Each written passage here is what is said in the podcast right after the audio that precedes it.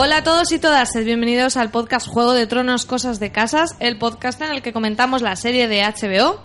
Y hoy estamos grabando desde lo alto del muro a la altura de Guarda Oriente y en mi Consejo del Rey tengo como cada semana al señor Richie Mormor preparado para hacer una pagafantada más. Ahí estamos. Hacía tiempo que no hacíamos ninguna y siempre se puede hacer una más. Hoy tenemos invitado, que esta temporada la verdad que vamos escasos de invitado con eso de que estemos en agosto y todo el mundo esté por ahí. Pasando el, el, el frío invierno, pasando de la playa. Sí, exactamente, pero bueno, hoy tra- traemos ya una veterana y es Aina Lannister, la prima enfurecida de Cersei. Hola, buenas. Como no tengo dinero para vacaciones, aquí estoy en el podcast. Has decidido pasar el, el es duro mi único invierno, día ¿no? libre y vengo aquí.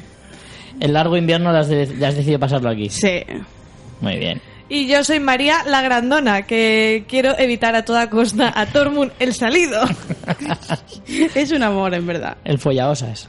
Luego será que se curruca ahí como un... Tiene que ser delicado. luego. A la hora de hacer el amor, yo me imagino a todo el mundo siendo delicado. Hombre, es que perro ladrador, poco mordedor. yo Está creo. claro. Y con esos ojitos tiernos que tiene. ¿Cómo, ¿Cómo le vas a decir que no? Sí, bueno. Yo creo que Brienne le ha dicho que no varias veces ya. Pero porque Brienne tiene pinta de ser un poco estrechilla, ¿eh? Está a otras cosas. Yo te digo una cosa, creo que al final van a acabar dándole al mambo. Me juego lo que quieras. Antes de que acabe la serie, al final mundo la convence. La verdad que pues ha habido demasiadas tiempo. bromas, ¿no? Como para que no lo hagan. Yo creo que al final, mambo. Bueno, antes de empezar, Richie, haznos el spam correspondiente. Pues como siempre sabed que no podéis morir sin entrar en fansfiction.es donde encontraréis nuestra página web y todos nuestros podcasts.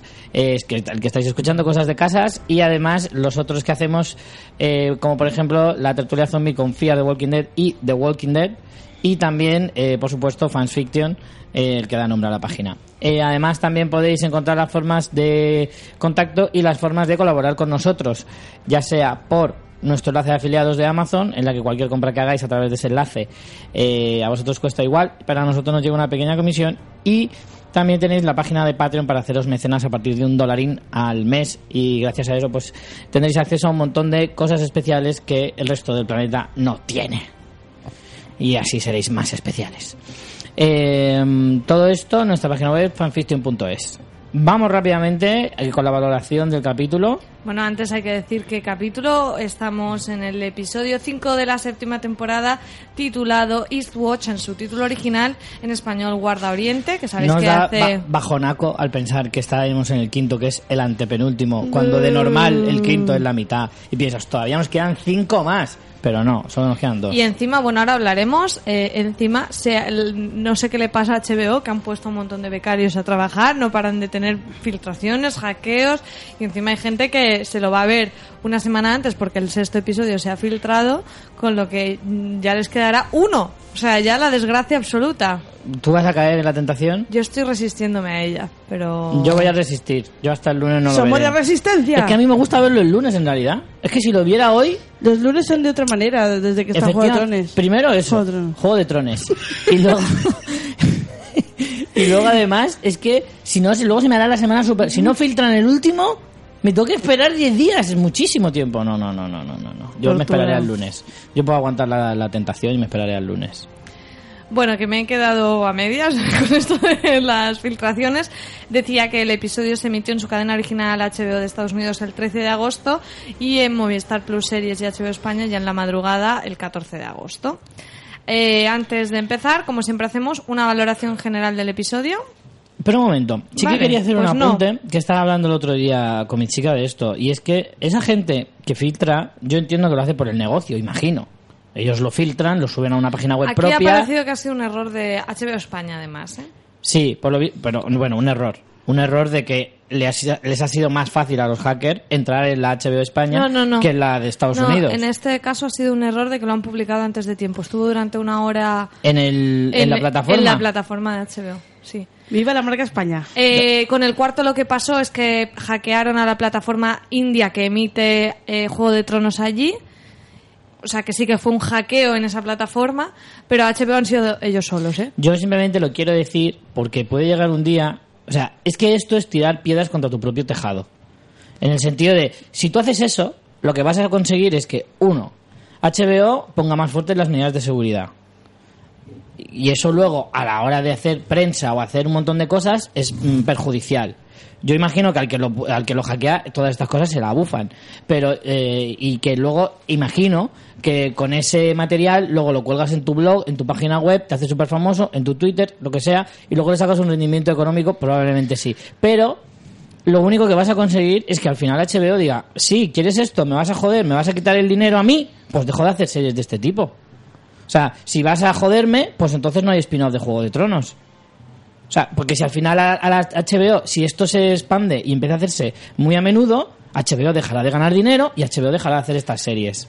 Te puedo Solo para ver- dar la solo- réplica a eso y es que no le ha solo para ver el capítulo, solo para ver el capítulo cuatro o cinco días antes.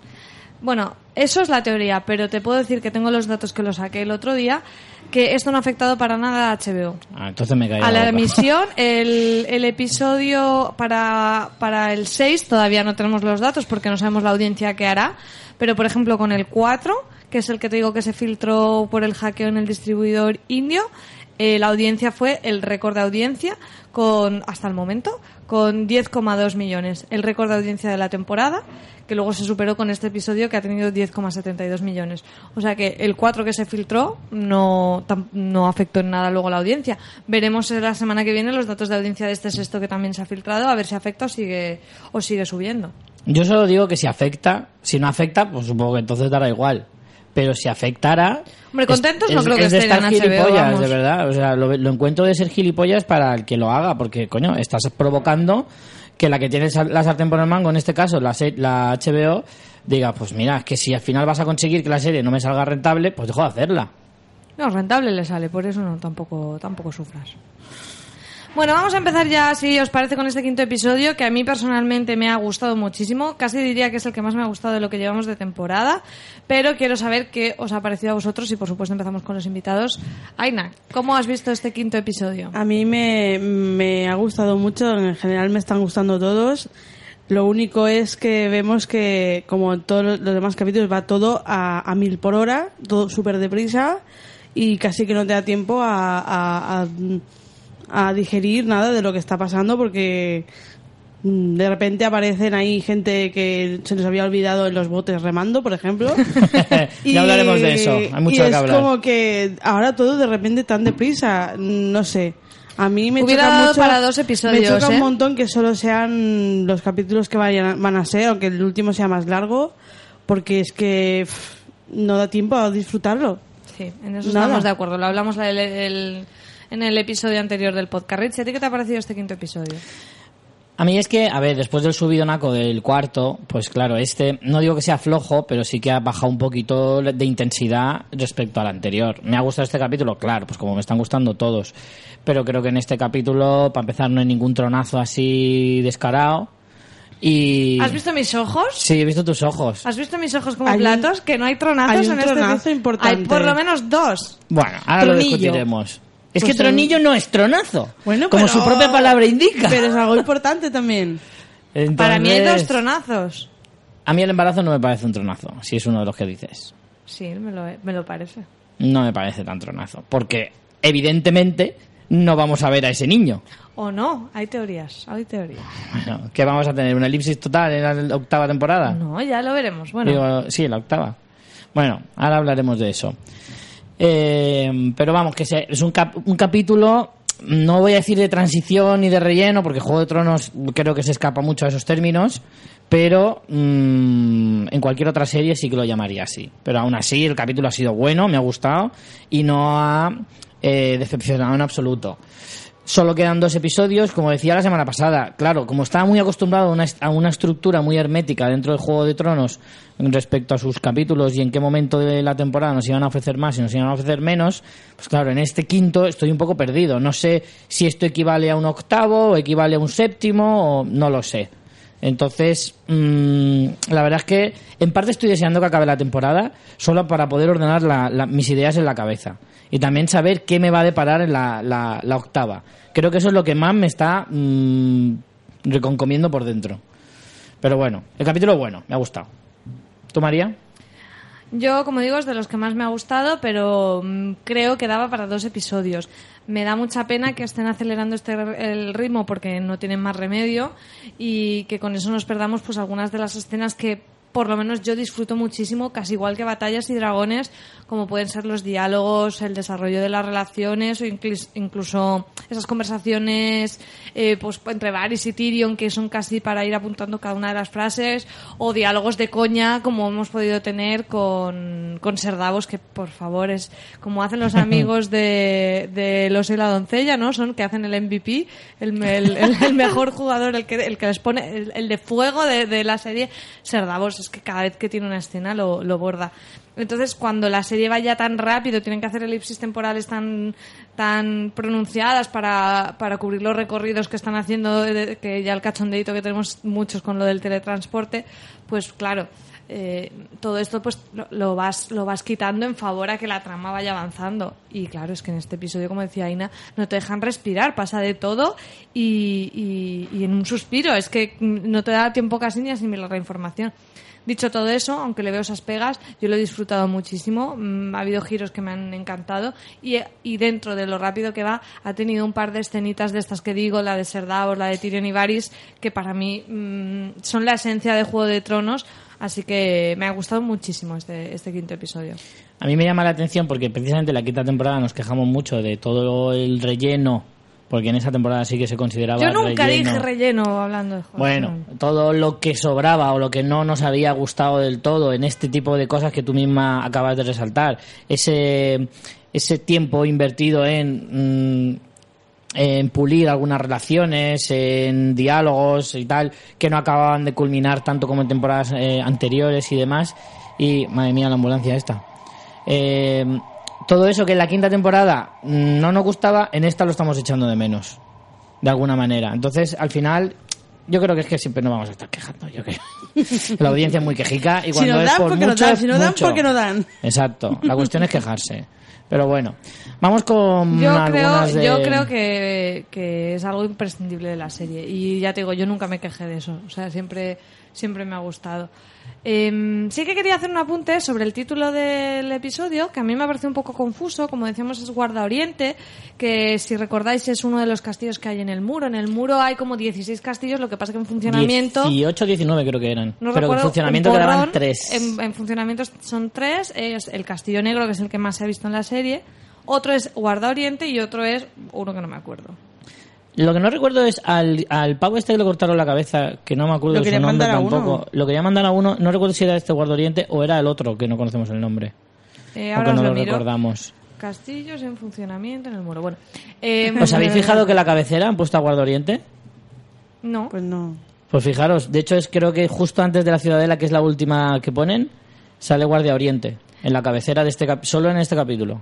Eh, yo entiendo que al castillo al que van en el final eh, Es Guarda Oriente. es Guarda Oriente, pero Sí, tampoco se es. hace mucho hincapié y me parece un poco, Es que lo un pone poco lioso, la verdad. No, porque si te fijas en la cabecera Hombre, pone claro. Guardia Oriente y es la misma estructura de castillo, es diferente al castillo negro. Y cuando te ponen el plano general antes de entrar en el castillo para darte paso a esa escena, ves y es exactamente igual que, que te habían puesto en Guarda Oriente del En Mar este. y Torre Sombría es la otra que tenemos. Torre en- Sombría. en pues funcionamiento, yo creo que al Negro. que le cortaban la cabeza este que no me acuerdo cómo se llamaba, che. ¿Llanos? Ah, sí. O sea, ¿Llanos el, era? El cobardica este. Sí, el calvo. Eh, creo que lo mandaban a Guardia Oriente, yo creo. Que él se quejaba de que estaba hecho ruinas. Y él- la verdad es que tiene toda la pinta cuando llegamos allí. Torre Pero- Sombría no parece un lugar acogedor, sin duda. Aunque uf, es que no sé ahora cuál mandó. Torre Sombría también es verdad que... pues- Suena peor, ¿eh? Los norteños para poner nombres así. Hombre, es que donde están tampoco puedes poner no. jardín de flores bonitas y ya azules. Ya bueno, pero yo qué sé, por lo menos por animar un poco. Por animar un poco, aunque sea con engaños. Claro. Hombre, Guardia Oriente no, no queda tan mal. No, no, Torre Sombría es la Torre que... Sombría es la que dices, madre mía. Ahí no Seguro que la han decorado los Greyjoy como poco. claro, o sea, en plan, me voy a pillar un apartamento ahí en un pueblo del interior. Bueno, Esto vamos si queréis ya con la trama, que si no nos enrollamos y como decíamos hay muchísimo que comentar. Eh, empezamos, como siempre, por localizaciones. Vamos al Camino de las Flores, donde, bueno, se desvela este cliffhanger del episodio anterior en el que Jamie salía, caía al agua con la armadura y efectivamente la persona que vimos que saltó y le recogió fue Bron. Eh, no sé, no sé qué os parece este giro. Sí que es verdad que con esto resuelven un poco que Jamie no caiga prisionero, porque luego vemos que los otros eh, com- pues, comandantes que estaban en la batalla son capturados por eh, Daenerys, como veremos en una escena posterior. Y esta es un poco la manera igual de hacer que Jamie no caiga prisionero. Pero a mí, la verdad, que no me gustó, que para esta para, para hacer esto pues se lo podían haber ahorrado. Sí que tenía sentido si a lo mejor la que cogía a Jamie fuera luego de bueno, no Daenerys a lo mejor en persona, sino que fuera una manera de tener a Jamie como un prisionero de guerra súper poderoso, pero total, para que al final lo salve Bron, lo vi un poco innecesario. ¿Cómo lo visteis vosotros, Aina? Sí, yo pensaba que lo iban a secuestrar. Yo creo que todos pensábamos más o menos que lo, bueno, yo lo pensaba que lo iban a, seque- a secuestrar como eso, como y utilizarlo como arma de guerra y, y, y había un encuentro con, con Tyrion y tal y diálogos chachis. Pero al final eso, al final no ha pasado eso y, y obviamente no, no iba a morir. Eso estaba claro que no iba a morir.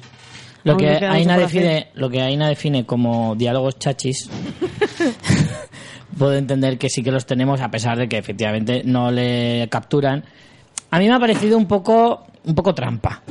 O sea, sí me creo que digas, bueno, pues me he ido río abajo y, me he salvado porque me he alejado y puedo, pueden darme por, por muerto porque me he ahogado. Vale, un poco pilladito con pinzas, pero aún así, sí que es cierto que muy espectacular la, la escena final con el cliffhanger así un poco tramposo, pero, pero no sé. Mm, Creo que lo que tú dices, creo que se lo podían haber ahorrado porque mm, es que al final me parece un poco trampa, la verdad se salva y de alguna manera es como no me hacía falta esto. Pero bueno, para hacer que la escena fuera más espectacular en el capítulo anterior, pues les ha valido. A mí lo que más me gusta es que Bron, eh, la motivación de salvar a Jamie sea no te mueras hasta que no me pagues tú las deudas. Es que a todo el mundo se nos olvida que Bron es un buscavidas, es, es un mercenario y que vive de eso. Que haya hecho buenas amigas con Jamie no quiere decir que se vaya a jugar el cuello por él. Y aún ya así se lo, lo, hace. dice, le dice, mira, tiene tres de estos. Cuando estos lleguen a desembarco, A mí no me vas a ver mí el no pelo. me busques. Sí, de hecho con Tyrion dejó de servirle por eso, porque se iba a jugar su Correcto. vida iba a morir. En aquella Y- escena en la y que va le- con chándal, ¿te y acuerdas? Se, y se lo dijo claramente, en plan, no, no me, no, no voy a arriesgar mi vida para salvarte. o sea, Completamente de acuerdo con la señorita cabreada. si no tiene posibilidades, no se arriesga. Efectivamente. Fue con Chandal a la celda de Tyrion a decirle, oye, ¿sabes contar? No cuentes conmigo. Ahí estás. Bueno, también es muy gracioso cuando le dice la, la cara de desesperación de Jamie al pensar, bueno, que además lo verbaliza, dice, bueno, La bronca que me va a caer cuando llegue a casa. bueno, eso siempre, porque siempre le toca darle las malas noticias a Cersei, pero Uy, su, cuando ca- se de hacerse. su cara de decir, solo esto ha sido con un dragón y tiene tres. Es un condenado, ¿eh? Es un condenado de Poniente, el pobre de Se lo lleva de el pobre. Jamie. Explica Sí, sí. lo que es un condenado, además hacemos un poquito de promoción a nuestros amigos. Lo digo por Condenados Podcast, que es un podcast muy divertido de nuestros amigos sevillanos que, que hablan de la vida en pareja y demás, y ellos se autodefinen como condenados. Eh, como, vamos, como refleja claramente la realidad de nuestra sociedad. Y yo veo a, a Jamie completamente un condenado, vamos, de tomo y lomo, y además en un ambiente medieval que es como multiplicado por 100. Y es verdad, porque la cara de Jamie es decir, madre mía, otra vez, vamos a tenerla en casa. La bronca que voy a tener. Bueno, saltamos eh, dentro del mismo camino a Tyrion paseando entre las cenizas en una escena bastante dramática pero a la vez hermosa de alguna manera, ¿no? Porque ves la desesperación de la guerra, la devastación, lo horrible que es y lo mal que se pasa, da igual de qué equipo seas, da igual de qué país seas, da igual de qué época seas, la guerra siempre es eh, tremendamente horrible. Y eh, la cara de Tyrion Sí, pero refleja aquí, todo esto. aquí creo que es haciendo sobre todo hincapié con que él es responsable en parte de la destrucción de, De su casa. de su casa. No solo es el terror de la guerra en sí, de cualquier bando, sino eh, de los Lannister. Sí. De hecho, yo creo que se ve reflejado en la escena de después, cuando él intenta mostrar bondad y, y un poquito de. Pues eso, de, de- Humanidad. de humanidad, efectivamente, hacia los prisioneros. E intenta convencer a Daenerys.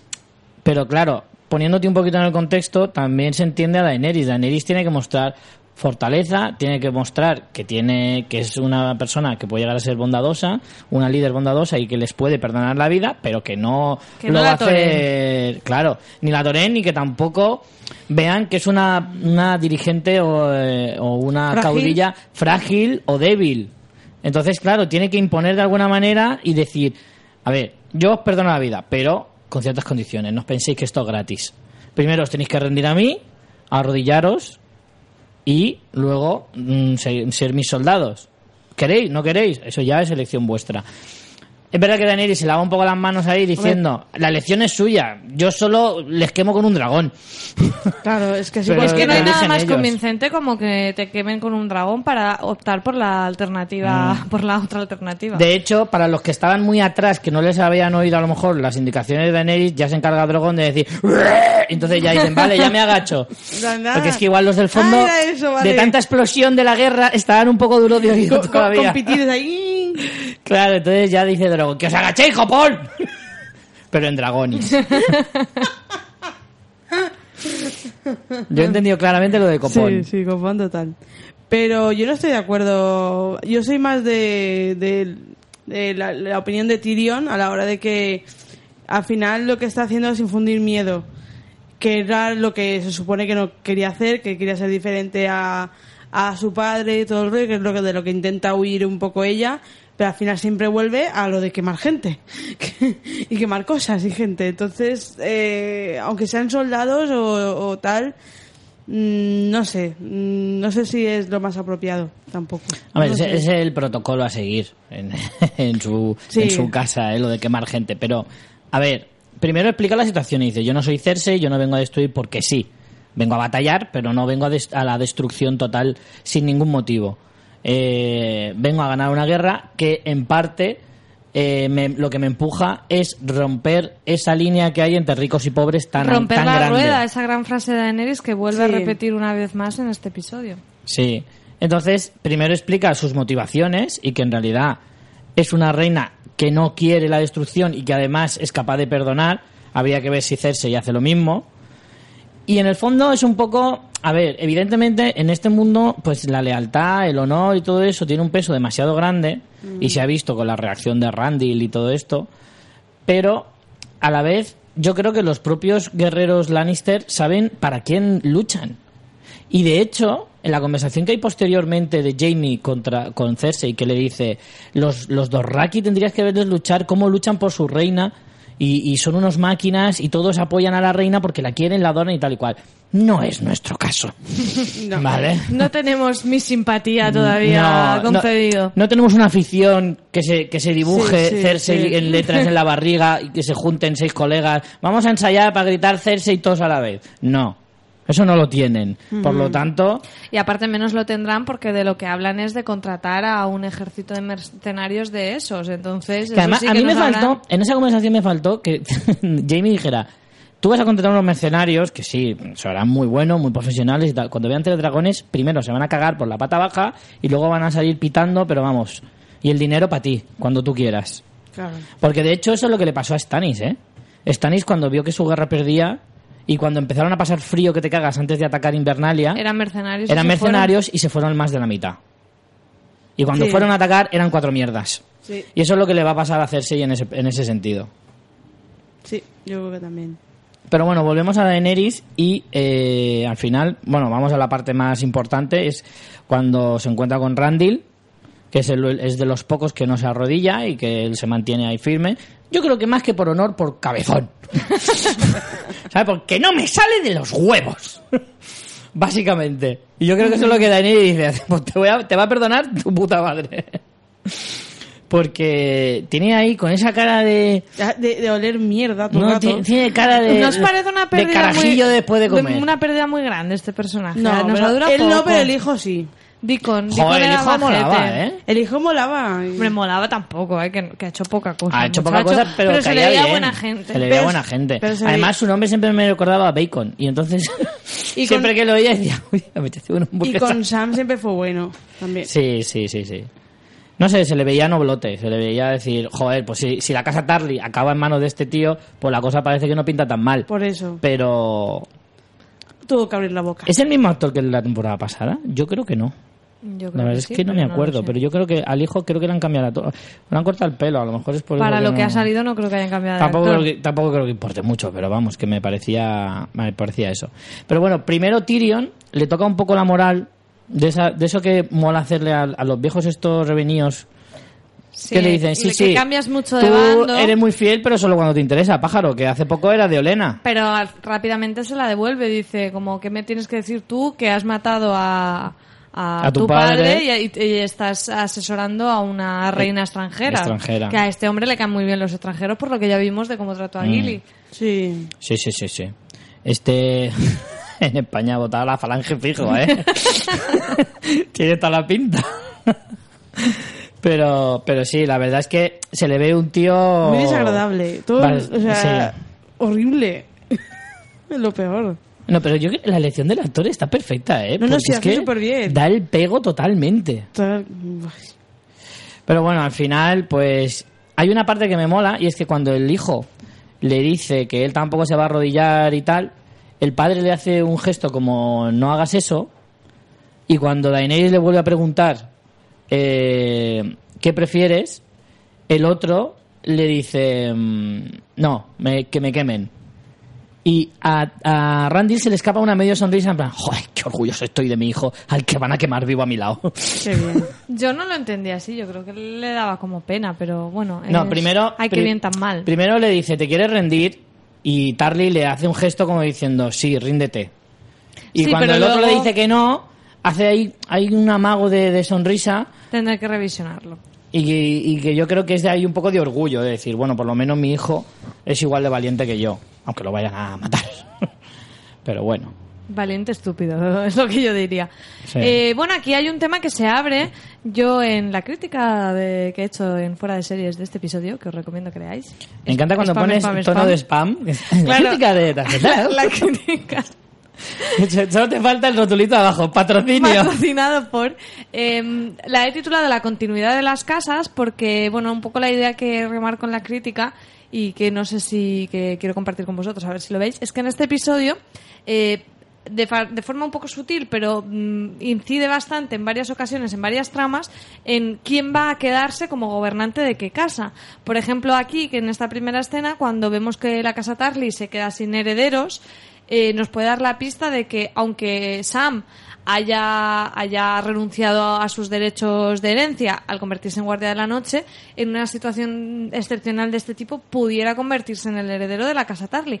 Y esa, esa teoría para mí cobra más peso cuando vemos posteriormente que Sam eh, Abandona- abandona... la ciudadela y abandona su gran misión vital que era el convertirse en, en maestre. Entonces, sumando las dos cositas, eh, me parece que podría ser posible que Sam acabara como, como el líder de la casa Tarly, sobre todo con esa gran frase que tiene de me he cansado de ver, eh, de leer logros de, mm, De hombres, mejores. mejores que yo. Sí. Entonces a mí esas dos cosas me dan un poco la pista de que, bueno, aunque estuvieran las normas de lo de la Guardia de la Noche, pues que puede haber una excepción. Y luego en otros temas que os diré, que también creo que se habla de este tema de la continuidad de las casas. ¿Habéis pensado en esta teoría?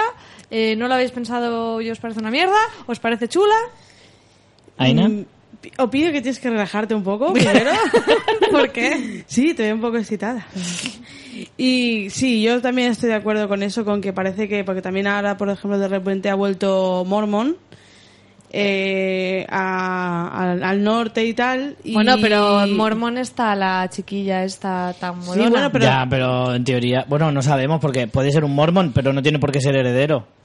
Hombre, es hijo de, de- Claro. del... Pero ¿y por qué, ¿y de- por qué estaba el Lord Comandante en la Guardia de la Noche? Porque tampoco era heredero. Lo desterraron, además.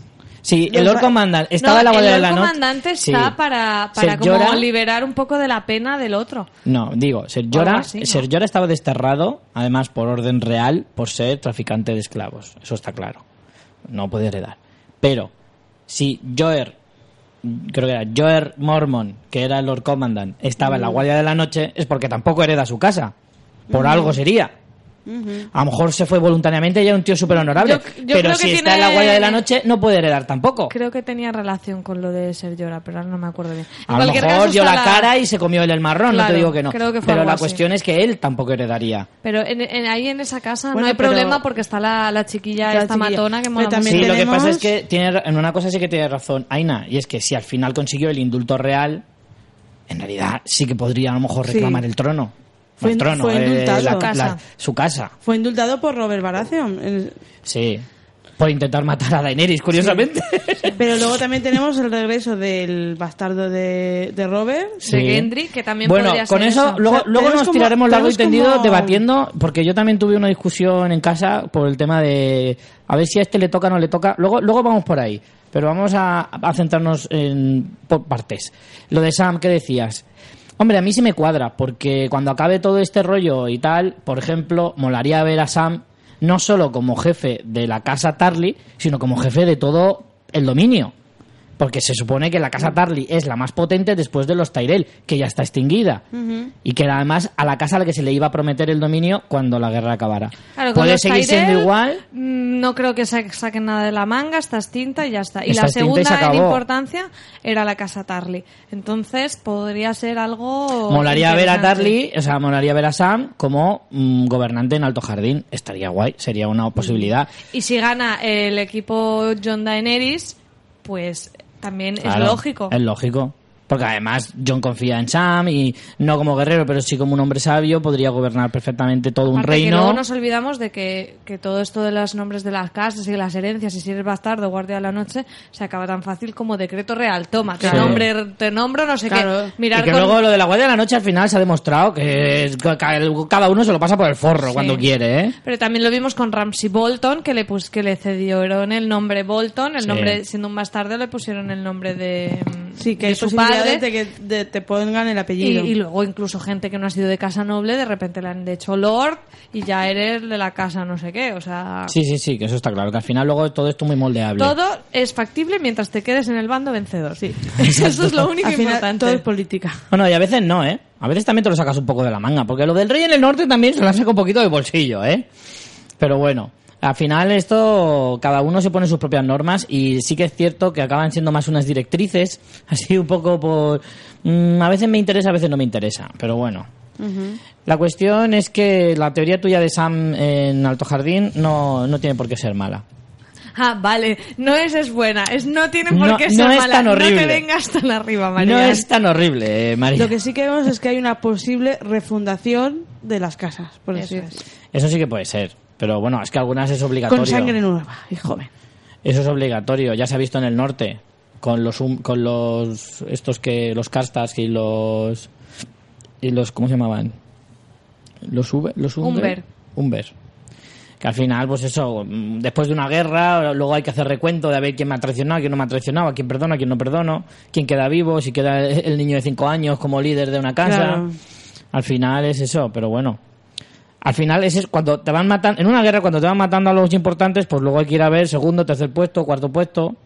Sí.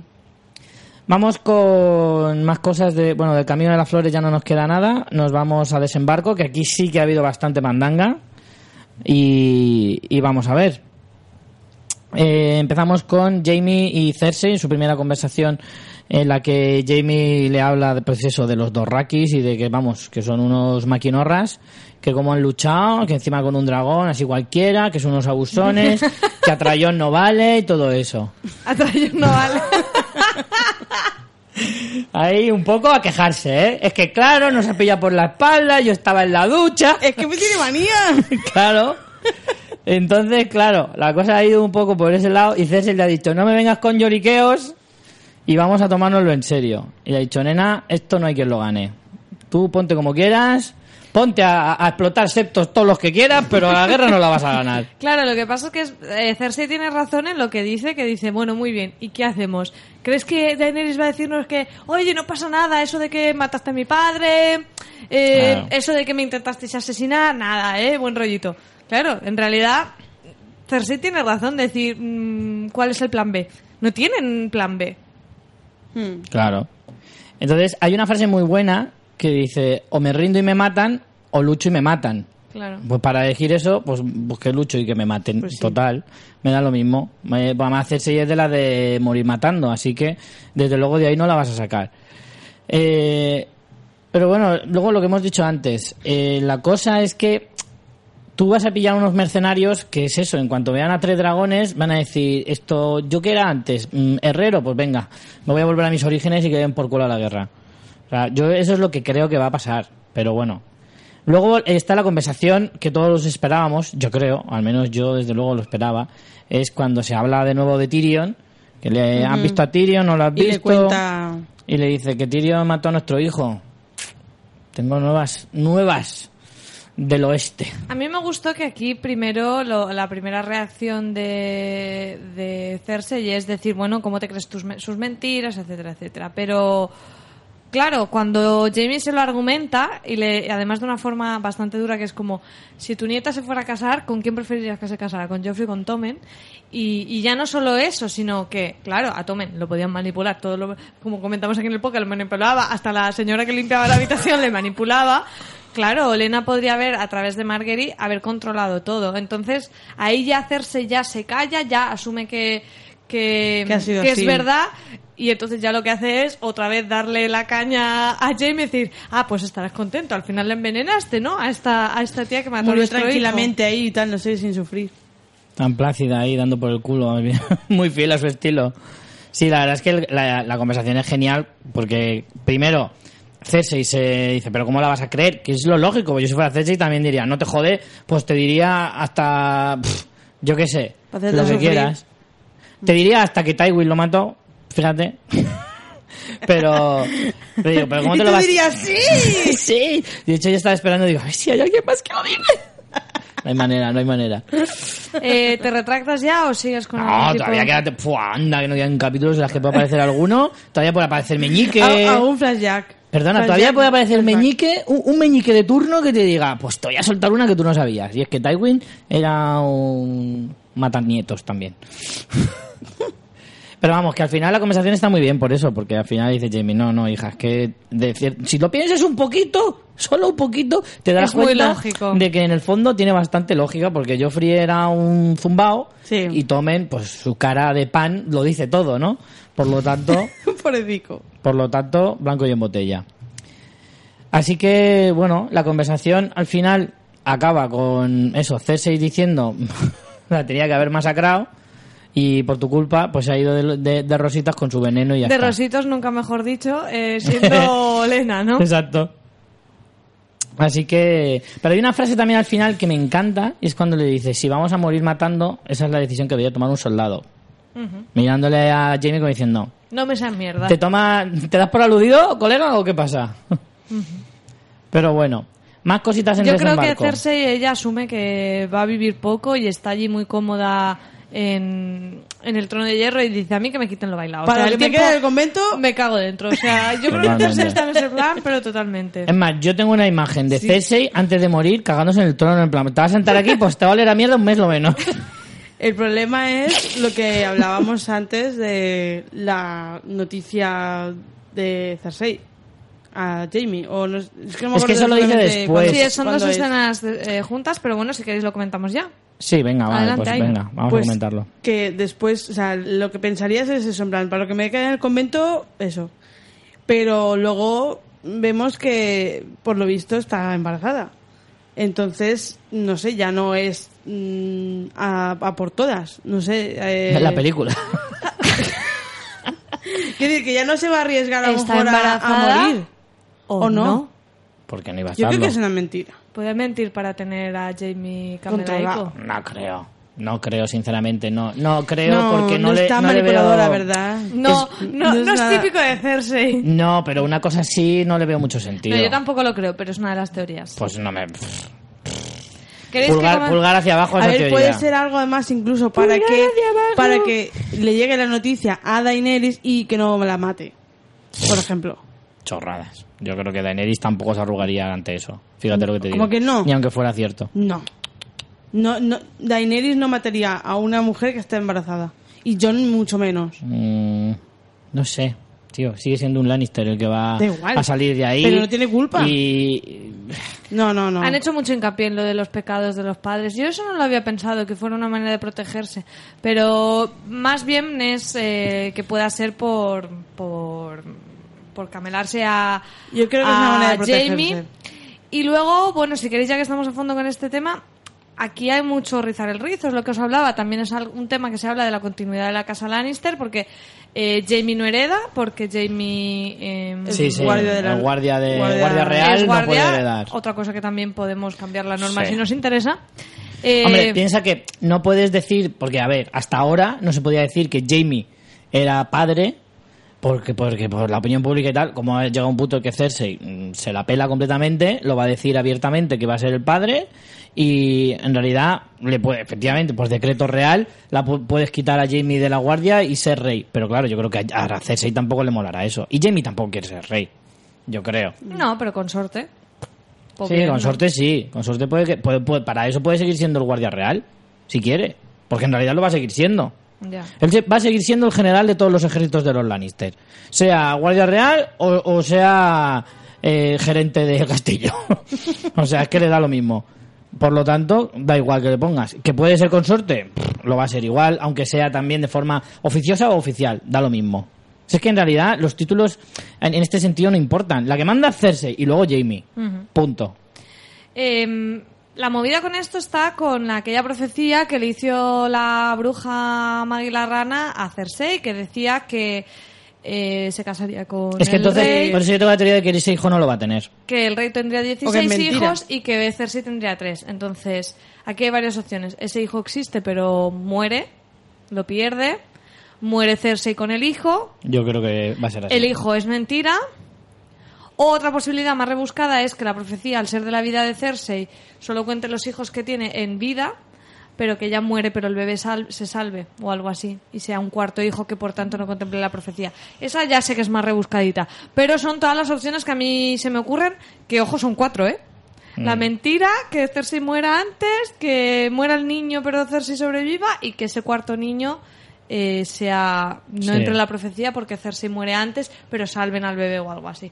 Así que no es no lo das como tronazo esto, Richie. No sé, es que no me, no me pareció tan chocante cuando lo vi. De hecho, me pareció bastante lógico en parte. No sé, no, no, no me, no me supuso tanto, tanto culo torcidismo. No, no creo que tiene la dosis suficiente. Para mí no. De hecho, a lo mejor el, el reencuentro con Gendry pudiera que me el diera más reencuentro con pie. Gendry es un tronazo. Pero, no sé, ¿eh?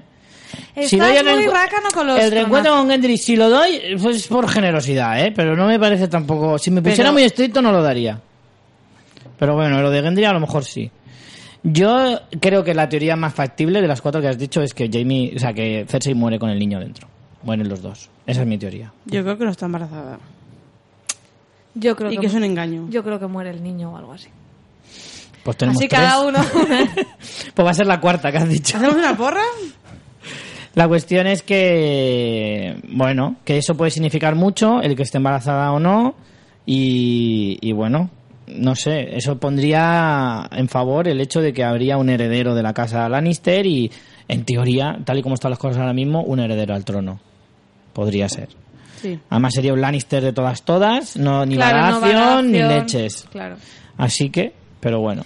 Aunque sigue Tyrion, ¿eh? Que siempre nos olvidamos de Tyrion, pero como a él se le ha desterrado todo, pero Tyrion en realidad es un Lannister Lannister. Ya, pero es el pequeño. Es que no tiene más derecho que Cersei o que... Bueno, No, pero que no Cersei, si que Cersei sí, que Cersei sí, porque Cersei es mujer. Pero no Claro. tiene más derecho que Jamie. El problema es que si Jamie renuncia voluntariamente, en teoría sí, Tyrion podría reclamar el trono si quisiera, tal y como están las cosas ahora. Pero, Pero- es que aquí, a ver, vamos a entroncar un poco lo que decía Pero yo ya antes. no hablo de trono, hablo de la casa.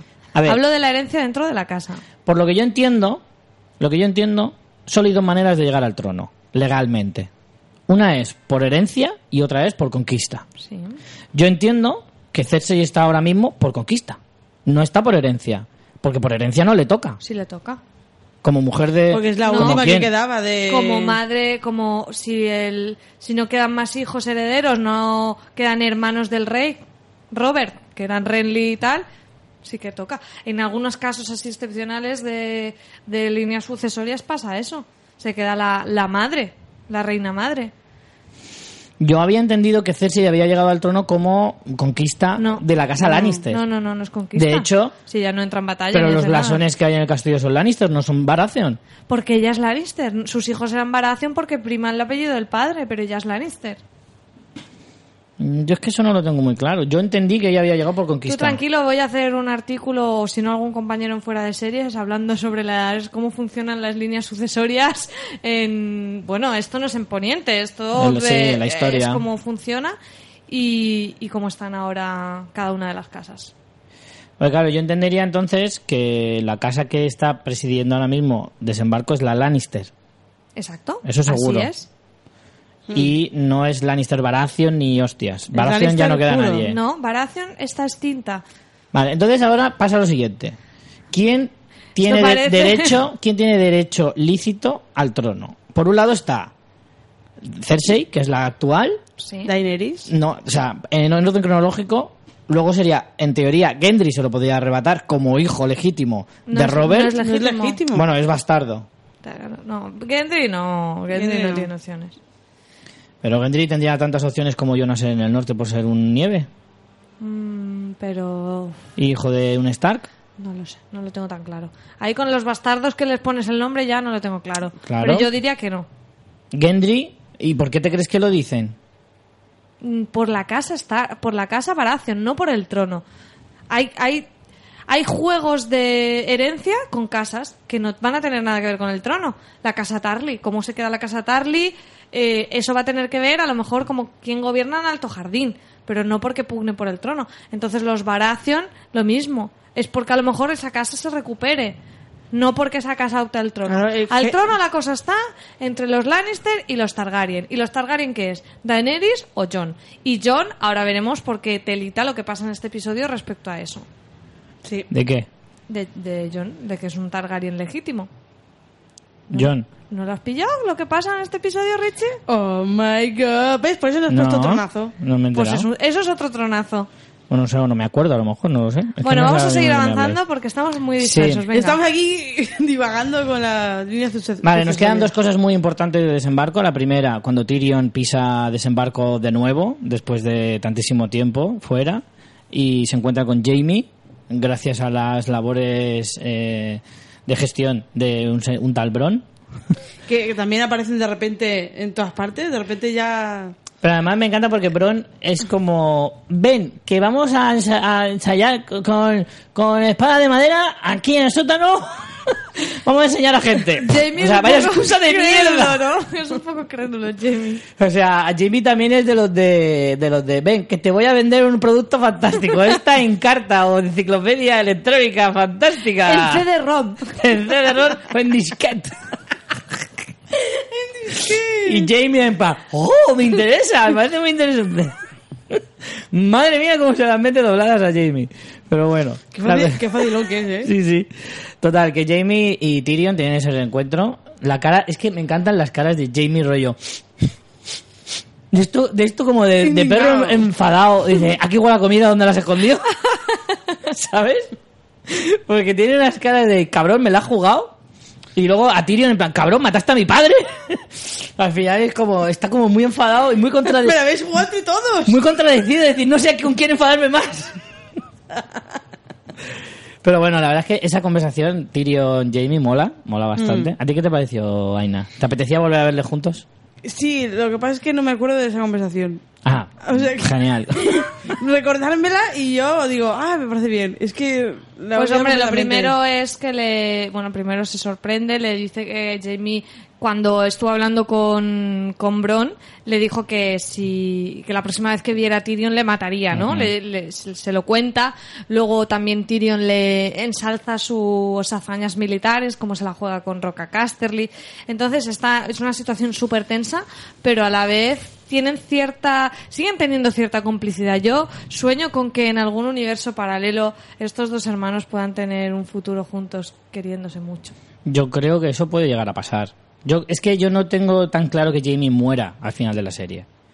Yo creo que Jamie podría sobrevivir. Sí que tengo muy claro, bastante claro, que Cersei es muy probable que muera, pero es muy probable que Jamie mm, se salve porque en el fondo Al final es un poco de esa justicia divina de Hollywood, que los buenos al final viven y los malos. Es verdad que Juego de Tronos todo eso se lo salta, pero en un final culminante y épico, los que tienen buen corazón al final pueden sobrevivir a pesar de todos los pecados que haya podido cometer Jamie, se puede eh, al final redimir de alguna manera. Él ya se ha redimido realmente hace tiempo. Jamie, sí, pero sigue haciendo, sigue haciendo maldades, quieras Es lo no, que le ¿eh? dice Olena, dice, estás cegado. Mm. Sigue cometiendo pecados, pero que todavía alberga algo bueno en su corazón y que puede de alguna manera ser perdonado mm, por el universo, por así decirlo, ¿no?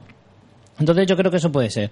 A mí hay un par de detalles de la conversación que me gustan. Una es cuando le dice eso de Bron, eh, que le dijo que la última vez, la próxima vez que le viera lo iba a matar. Tyrion la respuesta es genial cuando le dice, pues con esa espada de madera te va a costar un rato, ¿eh? me Es que parece lo- muy lo de brutal. Las puñitas de hermanos mola mucho, está muy bien. Me parece muy brutal. Y la cara de Jamie en plan, ¿compromitas encima? ¿Compromitas Tyrion? Encima que me engañas y me traes aquí. Pero la cara de pena que le pone Tyrion también eh, es brutal. Intenta justificar lo de la muerte del padre, que al final Jamie dice, si es que eso ya me Que da no lo me mismo. cuentes nada ya". Que no me cuentes historias, que me da lo mismo. Pero es que lo que dice Tyrion también es verdad. Dice, tío, que me iba a ejecutar. Que estabas tú delante, que me iba a ejecutar tan pancho. Que para él, que para no. él era un martes. Claro. ¿Me entiendes? Y se estaba zumbando a mi novia, además. O sea, ¿qué más quieres?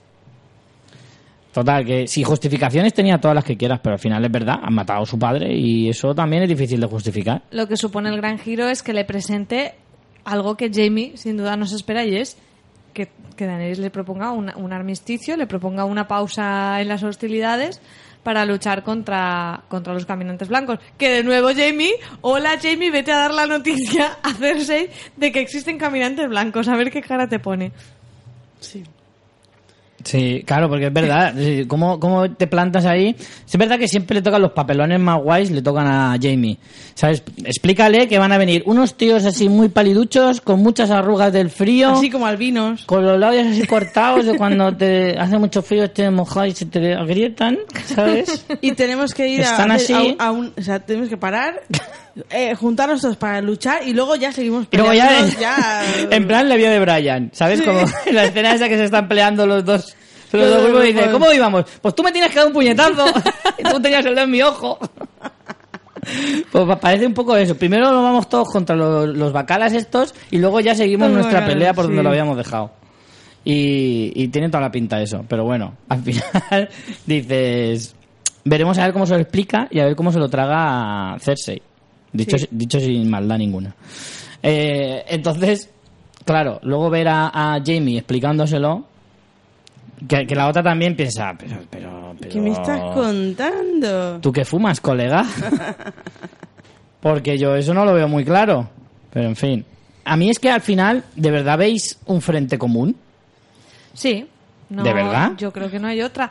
Eh, una cosa que todos imaginábamos en un principio era que en esta temporada, en esta séptima temporada, se iba a resolver el, el- el- la pugna por el trono de hierro y que la octava sería eh, la lucha contra los caminantes. Y sin embargo, más bien parece que vaya a ser al revés, que ahora se pausen las hostilidades, vayan a luchar contra los caminantes y en la octava resolveremos el tema del, del trono. Y si lo piensas, tiene todo el sentido del mundo, porque esto se llama Juego de Tronos. Aunque la amenaza más gorda son los caminantes, la trama principal siempre ha sido quién va a gobernar en los siete reinos. Hombre, claro. Entonces tiene sentido que la resolución de esa trama se guarde para el final de la serie. Claro. Entonces, si siguen esa estructura, que parece que es lo que van a hacer, por narices van a adelantar la lucha contra los caminantes y, y, Y re- y intentar las guerras estas se, se dejarán para luego. Así que tendrán que estar unidos.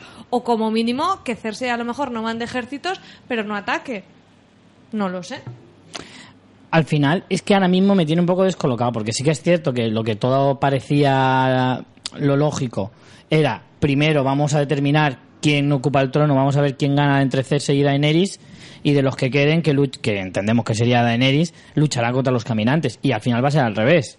Primero van los caminantes y luego ya mm, vemos quién acaba reinando. El problema está en que después de una lucha tan brutal contra los caminantes blancos, a ver cómo queda la cosa. Porque aunque ganen a los caminantes blancos, Quedará que muy es mal. lo normal, van a quedar muy jodidos. O sea, se tiene, se tiene que ver ahí una lucha en la que digas, hostia, para, para ganar tengo que luchar mucho y voy a perder mucho. Entonces habrá que ver luego en qué condiciones se queda la cosa y cómo luchar luego se, se estando reventado. debilitarán mucho lo- los dos partes, seguro. Exacto. a lo mejor luego no hay ese enfrentamiento bélico tan bestial, tipo la batalla de los Igual bastardos. luego están agotados y dices, bueno, pues quédatelo tú. ya por, por desidia. No, no puedo más, beca. Uy, ya me he cansado ya de matar, esto es un agotador. Ala, venga, pues quédatelo tú y ya está. O mira, mitad para ti, mitad para mí, y ya está. No, al final, eh, sí que puede que sea que al final, de, después de la batalla contra los caminantes blancos, no haya tal batalla en campo, o sea, rollo espada contra espada eh, entre el bando de Cersei y el bando de Daenerys. Puede que sea más otra cosa de, de, de, de como se diría en el fútbol, de despacho. O que ¿sabes? sí. Más, más de, de palacio, de, yo te traiciono y tú me traicionas, muertes a, a la cabeza visible de un ejército para evitar una guerra ma- mayor. O que, por ejemplo, eh, los pocos aliados que le queden a, por ejemplo, a, a Cersei, por ejemplo, se pasen al bando de, de, de Daenerys, porque se intuimos que Daenerys va a ser ella misma la que va a estar luchando contra los, los caminantes también. Sí. Cosa que Cersei no va a hacer. Cersei va a estar ahí en su castillo hasta que cómodamente. Entonces puede ser Habrá también que ver, ¿eh? También habrá que ver, porque es que en realidad lo que le va a explicar Tyrion o quien sea es que, mira, nena, o te mojas o, o vamos a ir nosotros a la guerra, perderemos. Pero y entonces luego vas a ir tú, guapa, vas a ir tú sola, tú, tú, con tu pelo rubio y tu vestido molón, tú a pelearte con los caminantes. A ver qué te parece. No sé. Mm, ya veremos. Eh, Al final es eso, o sea, o, o, o te- o arrimas el hombro o al final tú también vas a pagar los platos rotos. sí, porque al final cuando... No, hombre, lo que va a pasar es que tienen que hacerle que se crea esa amenaza. Si tú te crees esa amenaza, si tú entiendes el peligro que es, no te queda más duda que ir a, a- a por todas contra los caminantes. Si, si tú entiendes el problema, no hay más discusión. El problema es hacerlo entender, que luego iremos con el super plan loco de, de los mosqueteros Sí. estos que te la van los, inventar. siete, los siete- siete magníficos ahí. Ya te digo. Vamos con la última parte de desembarco así importante, que es, bueno, ya hemos hablado un poco, el reencuentro entre Davos y Gendry. Brutal. Mm, Recuperar estos personajes después de tantas temporadas. Hombre, yo creo que a mí me ha decepcionado un poco, también te lo tengo que decir. Me lo Ah, esperaba no. mucho más cachas. Hombre, O sea, está después- guapísimo, está, vamos, No, no, está no, para no. ponerle un piso el muchacho. Tiene ¿eh? que estar mucho más cachas. Primero, de todo lo que ha remado, que hasta el propio Davos le hace un chiste. Me encanta eso porque me parece ya un, un juego de los creadores con los propios fans que, que hemos estado eh, años haciendo la broma de que Gendry seguía remando y que el personaje diga eso me pareció, pero de aplausos total. Totalmente. Y luego, otra cosa es que se demuestra que Benioff y Weiss eh, quieren atar todos los cabos y no quieren hacer un perdidos y que nadie le diga que qué pasa con el humo negro. Entonces, están sacando desde la temporada anterior todos los personajes perdidos. Tenemos a Niberia, tenemos a Al Benjen, perro. tenemos al perro, tenemos a quién más. Sí, Eh, a los a los de la hermandad sin estandarte, sin aunque parece que tienen un papel bastante más importante de lo que pueda parecer. Sí, es verdad que está dejando todos los cabos sin... ¿Quién, quién nos queda? Porque sí, el pero más también que, desaparezcan así de repente, a mí es como que ahora todo ahí te, a- a-. Pero en realidad yo creo que todos los que están volviendo a aparecer es por algo. A lo mejor Benjen es el que más así de pasada, pero Sí, yo creo fue que para cerrar un Gendry. Gendry no lo han traído para, no es un fanservice. Yo creo que efectivamente tiene que correr un papel importante, aunque solo sea para hacer armas de vidriagón. Que eso fue lo primero que yo pensé. Ah, este se bueno, lo que- llevan Es bueno, no lo de artesano, porque él mismo ha reconocido que de guerrero va justito, aunque Hombre, con la maza hombre, no se maza mal. mucho, Y ahí, ¿eh? volviendo al tema de, de la continuidad de la casa Baratheon, es un guiño muy importante que él diga que con el espada no puede y que vaya con el martillo, que era el arma de su padre, de Robert efectivamente. Entonces es un poco un guiño de que, joder, lo ves ahí con el martillaco y dices, este es el heredero de la casa Baratheon. Es que yo también creo que hay como una especie de, de- de lástima decir, tío, que una casa mítica o de las más gordas desaparezca es triste. Y pensar que todavía queda un Baratheon, aunque sea un bastardo, pero claro, si al final la guerra la gana John Nieve, dice, "Pff, bastardos a mí. Para mí eres un Baratheon como yo soy tan, yo soy un. Stark o un Targaryen o lo que tenga que ser. Pero al final es eso, o sea, si mm, se va a considerar a Gendry perfectamente como un Baratheon. No como, bueno, creo entender que los de Bastión de, o sea, los Baratheon a los bastardos se les llama Tormenta. Sí, Sí. O sea, que es Gendry Tormenta. sí. ¿Y sabemos cómo es en el resto de casas? En la ta- en No, la- no es en por la casas, de- es por reinos. Es por reinos, es sí. nieve, arena, arena en Dor, nieve en... No, pero también estaba la de la de la casa de, de Kathleen. eh, Sí. También tenían otro nombre, era, era también otro nombre, lluvia o algo así. Lluvia, pues mira, eso estaría guay, lluvia, me pega. No lo sé, algo, Para aguas dulces algo- me pega. Algo era. Eso me gustaría saberlo, cómo llaman a los bastardos en cada reino. Pues te lo puedo decir. Mira, en el norte son nieve, en Tierra de los Ríos son ríos, en el Valle de Arryn son piedra, Ah. en las tierras del oeste son colina, en Islas del Hierro es pike, en las tierras de la colona, corona es mares, en las tierras de la tormenta es tormenta, en el dominio son flores y en Dorne son arena. Qué bonito. Bastante. Pues ninguno era lluvia. Era ríos, era ríos. Correcto. Algo de agua era. Está guay, la verdad. Eh, bueno, el reencuentro fantástico. Fantástico. La, la salida de Davos con los guardias también muy buena. Que estaba claro que La iban a morir. escena es maravillosa. Tú sabes perfectamente que al final el hombre Van este va a tener que pegar martillazos, pero cómo les camela, cómo les dice que están allí para evitar eh, ir al puerto principal, para evitar a nobles caballeros como ustedes, cómo les paga, cómo luego les hace la treta, el, el juego de, ma- de, de- de trilero cubriendo el arma y enseñándoles los otros, les cuenta que si es está traficando con eso porque eso es un vigorizante sexual Yeah. y no sé. Es maravillosa la escena. Totalmente ¿eh? de, de pirata. me encanta. y- O sea, Ser Davos es el mejor. Y luego tiene otra escena fantástica. Primero que le dice a Gendry, por favor, no vayas a decir tú que eres un bastardo. Y el otro nada más llega, lo primero que le dice a Hola, me llamo Gendry, soy bastardo. Y me encanta porque Ser Davos es como, nah, a mí no me hagáis caso, ¿eh? Lo único que he conseguido es ser más viejo que todos vosotros y que no me maten, que eso hoy en día ya es decir. Y es que me meo con este personaje, soy Totalmente. absolutamente fan. Totalmente. Vamos a saltar a Roca Dragón precisamente para hablar de estas cosas y la primera escena que podemos ver es a Jon y su reencuentro con Daenerys. Es por esto por lo que tú dices que es un Targaryen, ¿verdad? No. No. Ahora que- por lo del dragón. El No. toqueteo con el dragón. Esto es una pistica El más. Esto es una pista más. El yo te toco, tú me miras, no me comas. ¿Eh? Este juego ahí de Jon con Drogon ahí. Ay, que te como el fuego, Valirio. Ay. Tira una piedra, vete a cogerla. No, es por otra cosa, Richie, ahora te la contaré. Ah, que yo se te ha pensaba pasado que era por lo del parte. dragoncito. Pues hay una cosa muy importante. No sé, Te voy a no tener me en ascuas todo el episodio. Yo también lo sé. Pues no sé, ahora me lo contaréis. Bueno, esta escena que dices Super Jurassic Park y maravillosísima. Mm. Que Daenerys le está mirando primero, flipando un poco, en plan, hostia, que el drogo no le hace nada. Y luego, en plan. Vaya huevos tiene este también para no, acercarse a no, Drogon. y, y también un poco como. hmm, pues qué mono el muchacho, ¿no? Me da Sí. punto. Eh, Sí, sí, Sí. ahí hubo un momento de... Vaya... eh, eh, ¿Y, y este charquito de por aquí qué pasa? Drogon estaría diciendo, si no llueve. sí, sí. Porque la carita de Daenerys con Jon... Yo Bueno, sigo diciendo... Aquí ya se ha confirmado, yo creo que Sí. hay tomate, ¿no? Ya no paran de claro. ponernos escenitas. Sigo Pero si es diciendo que... que- es un poco forzadete, pero Sí. bueno. Te la van colando Pero- ahí poco a poco. Bueno, Primero no la puntita, mal. luego un poco más. No está mal del todo, no está mal. Pero al final se va a precipitar todo mucho, porque es que, a ver, por empezar, eh, meten la escena de, de Melisandre, no, de, de sin huevos. de gusano gris con la otra que a nadie nos importa en absoluto. Que Pero, esa ¿qué- pareja. pero ¿qué tiene que ver eso con Daenerys Pues y que em, podían haber esforzado más se lo en- quiten, en- que lo quiten. en quitar eso y meter más de, de Daenerys Ah, y de vale. Jon. ¿Sabes? Que es más importante, que los- a los otros no les importa a nadie. Es que ponga lo que pongas, no va a quedar como una historia de amor de estas épicas. Va a quedar un poco de rollito de verano que acaba en relación estable. Pero nada más. es verdad, es que no es una, es una cosa que, o sea, no se conocían, pero ni de lejos, o sea, ni, ni de nombre, ni he visto tu nombre en el chat de Terra, o sea, nada. No se conocían de nada.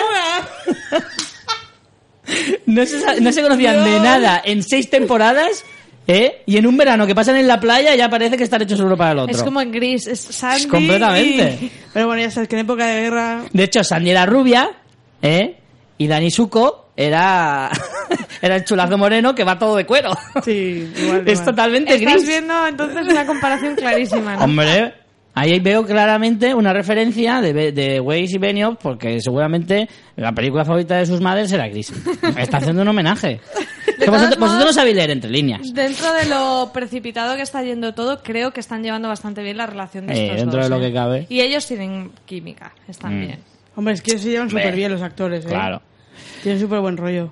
Bueno, entonces después del toqueteo con el dragón y de esas miraditas de madre mía si te cojo con lo que te doy. Le pregunta también lo de, oye, ¿esto de que te apuñalaron en el corazón? Sí, ¿eso de qué iba? Porque la chica se quedó con la mosca detrás de la oreja, pero llegan los dos Ratkis con un nuevo... ¿Maquillaje? Inquilino. No, no. La moda de los Raki es bastante estable, Richie. Sí, sí, ¿eh? Y, y le cortan eh, otra vez. John no llega a responder. Entonces, como digo, llegan los dos Rakis con eh, el señor ¿Sabes Ser cómo- Pagafantas. ¿Sabes cómo se va a enterar de, esa de, de que a John le apuñalaron? La primera vez que chinguen, le abra el pechaco y diga, oye, ¿y esto de aquí? Así se va a enterar. Te lo digo yo. ¡Qué bueno! Te lo digo yo. Va a decir, ¡Qué bueno! ¿Y este tatuaje tan feo? ¿Cómo te lo has hecho? Pues mira, unos colegas.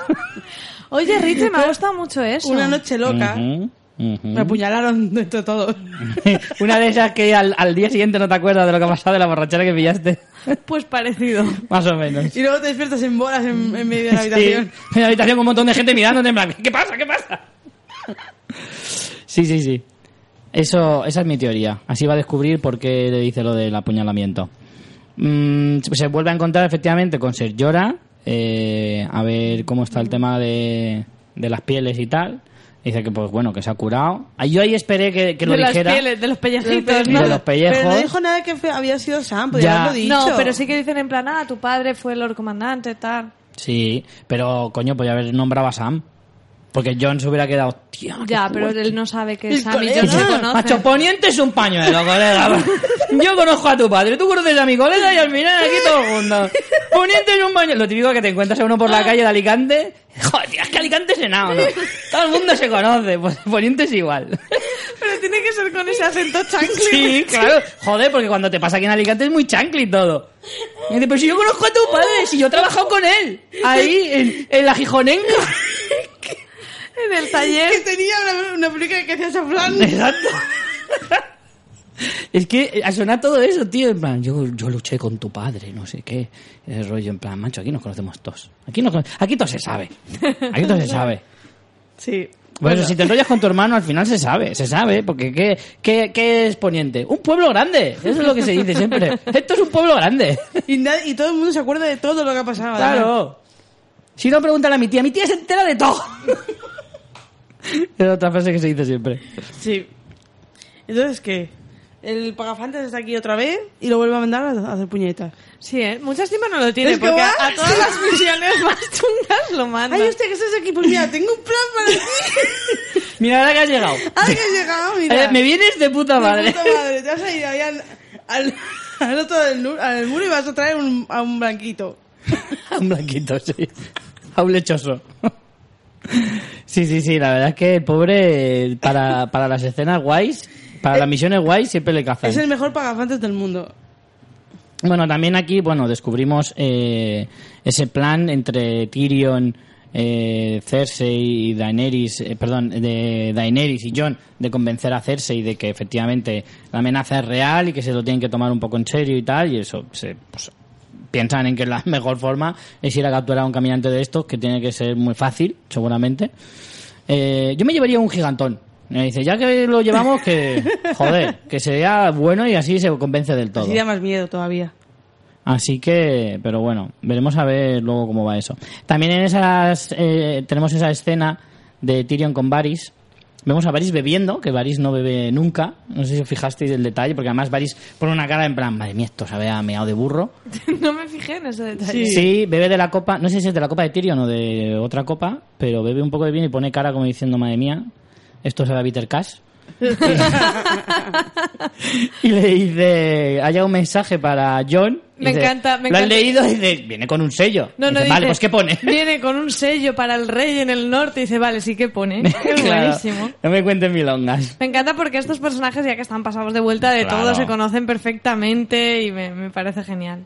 Y el diálogo entre ellos dos está muy bien con esa comparación de, de Varys en el papel que tuvo que ejercer de consejero de, Mm. de rumores, ¿no? De- Del rey loco, de Aerys, y como está Tyrion ahora como madre de, eh, como mano de eh, Y con, re- Daenerys. y con remordimientos. Y con ese peso que, que, que Mm. tienen que cargar sobre el que, bueno, que las decisiones no las toman ellos, pero que cuando toman decisiones malas, pues sigue pesando sobre sus hombros. Y es fantástico como lo explica Varys respecto a que él a lo mejor daba la información para capturar a alguien y luego era el rey loco el que los quemaba, pero él, él se decía a sí mismo que no era el responsable, pero sabía que tenía parte de responsabilidad.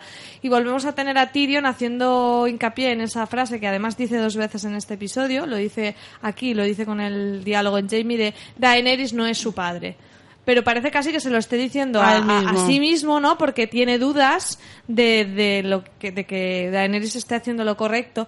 Y Varys también tiene dudas y le dice, bueno, no lo será si se le aconseja bien, tienes que hacer que te escuche, porque lo que hemos visto en los últimos dos episodios es que eh, Daenerys ya no toma tan en cuenta a Tyrion las, los Pero a ver, es que también, joder, es que ellos también, vamos a ver, no tienen la verdad absoluta y se ha demostrado que también se equivocan y que debe, y que al final la que Sí, pero como al que final miedo, la reina es Daenerys está ahí, el, y el que el- tiene- el peso del pasado está ahí. Ya, pero aquí hay Eh, una cosa que también hay que dejar clara. Es, es que todo el rato comparándola con su padre tampoco me parece justo. O sea, ahora voy a salir un poco en defensa de Daenerys en el sentido, ella es la reina, ella es la que da la cara, ella es la que tiene que hacer que sus guerreros sigan confiando en ella, que sus guerreros, o sea, sus guerreros están ahí por voluntad propia, no por obligación. Por lo tanto, Daenerys siempre tiene que ser convincente en todo lo que hace. En el momento en que cometa un error, puede, puede provocar que la gente ya no le siga. Porque efectivamente no es como Cersei. Cersei es, yo hago lo que me sale del nabo y todos tenéis que decir que sí, porque estáis aquí obligados, queráis o no queráis. Pero Daenerys no quiere ser así, los quiere convencer de que lo que hace es por un bien común y por una cosa noble. El problema está en que estás en una guerra, macho. No puedes hacer una tortilla sin romper huevos y efectivamente, si tú quieres imponer, quieres ser dura y quieres ganar una guerra, a veces te tienes que poner cabrona. Y si tienes que quemar a tres o cuatro, pues los tendrás que quemar. Y entonces, de estar comparándola todo el tiempo con Aerys, que Aerys mm, quemaba gente porque sí y no tenía ninguna justificación, pues me parece muy injusto. No sé. En ese sentido, yo apoyo más las decisiones porque se ha demostrado que Tyrion ha tomado decisiones, Daenerys le ha hecho caso y ¡pum! La ha cagado. Y hasta Tyrion se ha dado cuenta. Entonces llega un punto en el que al final quien toma la última, la, la última decisión, la última palabra la tiene Daenerys. Entonces es la- la- el consejo fue de Tyrion, pero ¿quién tomó la decisión? Daenerys. Por tanto, la culpa de que los Greyjoy, los Tyrell y Roca Casterly fuera una cagada, es de, es la- toda la culpa es de, es de, De Daenerys. No, de Daenerys, el consejo es de Tyrion, pero la decisión la tomó Daenerys. Por Claro. lo tanto, ha llegado un punto en que dices, bueno, te he hecho caso, no me ha salido, déjame que piense yo también. Y creo que no le ha salido mal tampoco. Puede ser más, puede ser discutible si quemar gente es bueno o es malo. Hombre, muy discutible no es. Pero, pero efectivo, también. Y es que, es que al final es eso, estás en una guerra y da lo mismo quemarlos vivos que, que lavarlos en picas. Al final los matas y es lo mismo. Por lo tanto, es que yo en ese sentido lo veo más lógico. Mm, voy a, después, dicho todo esto, Este speech que te has marcado. Exacto. Dentro del mundo Juego de Tronos, ¿vale? No me gusta ir quemando gente y tal. Lo digo por, por si acaso. Que algunos siempre saca apuntan. Madre mía, este. ¿Cómo se pone aquí a quemar gente tan alegre? No. O sea, pero dentro del mundo y el contexto en el que estamos, joder, entiendes a Daenerys. Eh, más cositas de Rocadragón. Pues más cositas. eh, tenemos también eh, el, el super plan eh, de intentar conven- Ya parece que Daenerys se cree el tema de la amenaza de los caminantes blancos y entre todos allí reunidos, que dices, ah, se habían tomado unos chupitos antes o no sé de esa reunión, porque lo que se les ocurre es ir a cruzar el muro para capturar Ujú, un caminante en antes. modo circo para llevárselo a hacerse y así convencerla de que o bien pare las hostilidades o que se una. Pero aquí- Un plan loquísimo. Pero volvemos a la misma de antes, de madre mía la cacholipsis que tienes que marcar porque tienen que ir de Rocadragón a Guardia Oriente, de Guardia Oriente a buscar el, ca- el caminante y de caminante bájate hasta desembarco solo Parece que para van en barco a Guarda Oriente y... Sí, claro, no van a ir andando. y- hombre, no, pero podían no, que no van por Desde tierra. Rocadragón. Sí, pero que van hasta arriba del todo Hombre, en barco. Sí, sí. Pero bueno, que aún así que sí, que se marcan unas elipsis que da gusto. Bueno, con Tyrion no lo hemos comentado, pero Tyrion se va, se va a desembarco, habla con Jamie, vuelve, todo parece que lo haya hecho en una tarde. Sí, sí, Sí. Pero bueno, ya tenemos que pasar de ese tema porque es que si no ya Sí, no, sí. Se, no se disfruta Sí, la- porque entonces la no, acabamos la serie en la Y vida. claro. Claro, claro. Eh, ¿Qué os pareció este plan? Y bueno, todos allí eh, proponiéndose que Pues- decías, ¿dónde vais? Vale que John no mole que vaya, que sea uno como una de las piezas más fuertes de... Al final es el líder de, de su ejército, pero es que en realidad dice, ¿dónde vais? El Gendry este, que acaba de aparecer ahora. Que se acaba de sacar el módulo de mecánica. Que no, Parece. Los de la secta está rara Cla- también. claro, es que son un mezclote que dices, es lógico que vaya a ser, eh, que vaya eh, No, pero, pero dice una cosa clave. ¿Sí? Dice, de esta mes, de esta sala, lo único que ha visto un caminante blanco son Claro, por eso, por eso que dices, no mola que vaya el líder del ejército porque es una pieza clave, pero es que si no, ¿dónde van? Y me encanta como a, a Daenerys el plan le parece medio bien, pero cuando ya se va su moreno, ya no le hace tanta gracia, Claro. la ves preocupada y ya el, el, el, el romance yo creo que pero se ya te vas. ya ¿Dónde te vas. tan y todavía pronto, no nos hemos revolcado en la arena ahí con las olas cayéndonos encima ni nada. Eh, Ahí, en, en la cueva que te gusta tanto, la, la de los dibujitos hechos con tiza. Ay. Que ya hay memes de... No sé si has visto que hay memes de John dibujando los dedos en plan, esto va a funcionar seguro. Buenísimo. Eh, sí, sí, desde luego el plan eh, es para verlo, ¿eh? Es para verlo. Y el, el equipo A que se sube ahí de expedición también es para verlo. Pues que tampoco tienen otra. Sí, sí, no tiene más opción, Van a no la, tiene más a la opción. desesperada total. ¿Qué os parece que va a pasar? Porque una de las teorías es que, claro, el ejército de caminantes van juntos. Coger un caminante así suelto despistado no es tan fácil. Entonces, una de las teorías es que uno de ellos muera y sea ese cadáver convertido en caminante el que regresen a desembarco. Que digo yo, porque no hacen eso desde el principio? Buscan a un ladrón o a alguien al que haya que ejecutar, Pero es que- lo ejecutan, que se convierta y para arriba. Porque son muy nobles para eso. Joder, tío. Pero aquí, es que una cosa es. Porque no es un. No se trata de los caminantes blancos, de, de los muertos que, han- que han revivido, sino los caminantes blancos en sí, los que son puros, por así decirlo. Ay, yo creo que les vale cualquiera. ¿no? Yo creo que no. yo Yo creo toda que vale esta cualquiera. Sí, porque no cuando la hablan de... Dice, se le puede transportar. Dice, trajeron a uno al Castillo Negro. Y Claro. ese era uno random. Era Ya, ca- pues que- caminante blanco número 415. ya, lo que pasa es que ahí solamente vas a ver un cadáver muy blanquito. Hombre, con No. unos ojos azules que se levanta de que entre los vivo, muertos claro. y que te dice, hola, buenas O sea, que- tardes. Ah, o sea, quieren llevarlo vivo. Claro. Sí. Ah, vale, Claro. entonces sí. Claro, claro. Ya, ya, ya, ya. Le darán de comer, yo qué sé, mm, flashes de fresa por el camino. y cosas así, cosas frías. Pues es lo que comerán.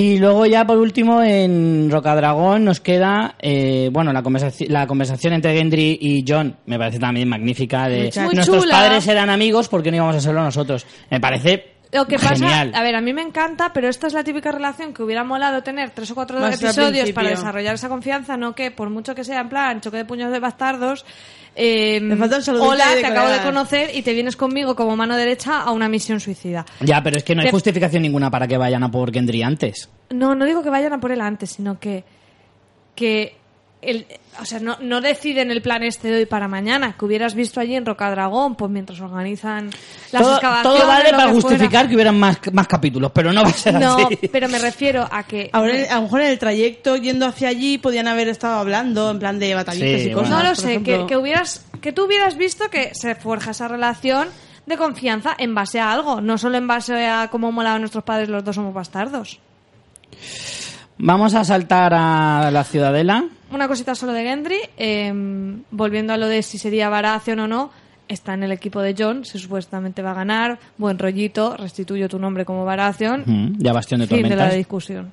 Claro, eso, eso queda más o menos claro, es lo que estábamos hablando antes. Eres un bastardo, todo lo que tú quieras. En el momento en que me ponga rey, los bastardos aquí por mis pelotas. Es más, no me extrañaría nada que John aboliera eso de los bastardos, por ejemplo, que también sería otra opción. Porque ya han hecho hincapié en varias ocasiones en el sentido de, ¿qué sentido? Por ejemplo, la conversación con Miss Sunday, de no encuentro el sentido al origen de los bastardos. O sea, no, no, no le veo la no necesidad tienen ni nada. matrimonio. Ya, pero que ahí te dejan, te dejan de alguna manera entender que ese pensamiento es retrógrado y arcaico y que se debería quitar. Se puede leer desde la conversación perfectamente. Vamos a saltar a la Ciudadela, donde el mensaje de los caminantes blancos llega eh, a, a allí mismo, a, a Antigua, y los maestres están ahí con sus charletas de maestres, tomando sus bebidas de maestres, haciendo sus chistes de maestres y metiéndose un poco con el pobre Sam. Que estábamos comentando aquí cuando vimos el episodio en casa, Francis y yo, y decía, son un paser maestros, son un poco cuñados, ¿eh? Sí, joder, Sí. ya te digo. Ya te digo. Yo pa- parecía que estaban jugando al dominó ahí también, ¿eh? Sí, sí. Entre ellos. Al dominó o yo que sé, al chinchón, Mm, sí. algo así. Totalmente, al julepe. Estaban ahí con sus carticas y tal, hablando, además, lo típico de estos, de estos señores mayores que son como súper sin mal educados. Son, son y se la pelan ser mal educados. en plan, Pero ¿y este qué sabrá? Y este no sé qué. Y este y sacando siempre pegas a todo. Que es como, señor, váyase usted a la mierda. ¡Vete a la mierda! O sea, Es una frase que sienta súper a bien la decirla. Señor, váyase usted a la mierda. Así, con toda la razón. Sí. Total, que al final Sam decide coger el camino en medio y dice, mira, estoy de ustedes, señores, y sus togas blancas de mierda hasta los huevos. Dice lo de váyanse ustedes a la mierda, básicamente. Pero literalmente. Y se coge a, a su Y- amiga, al chiquitín, roba unos cuantos papiros y caminillo que cojo.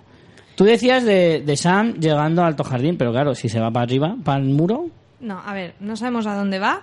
Y ahora esta es la escena que Richie prepárate porque yo creo que esto es lo que tienes que dar un tronazo. Aquí es A tronazo. Vamos, Vamos a, a ver. ver. Cuando John está ahí copiando, John y ya no, está, John no, Sam. eh, Sam está ahí copiando y ya está hasta las pelotas.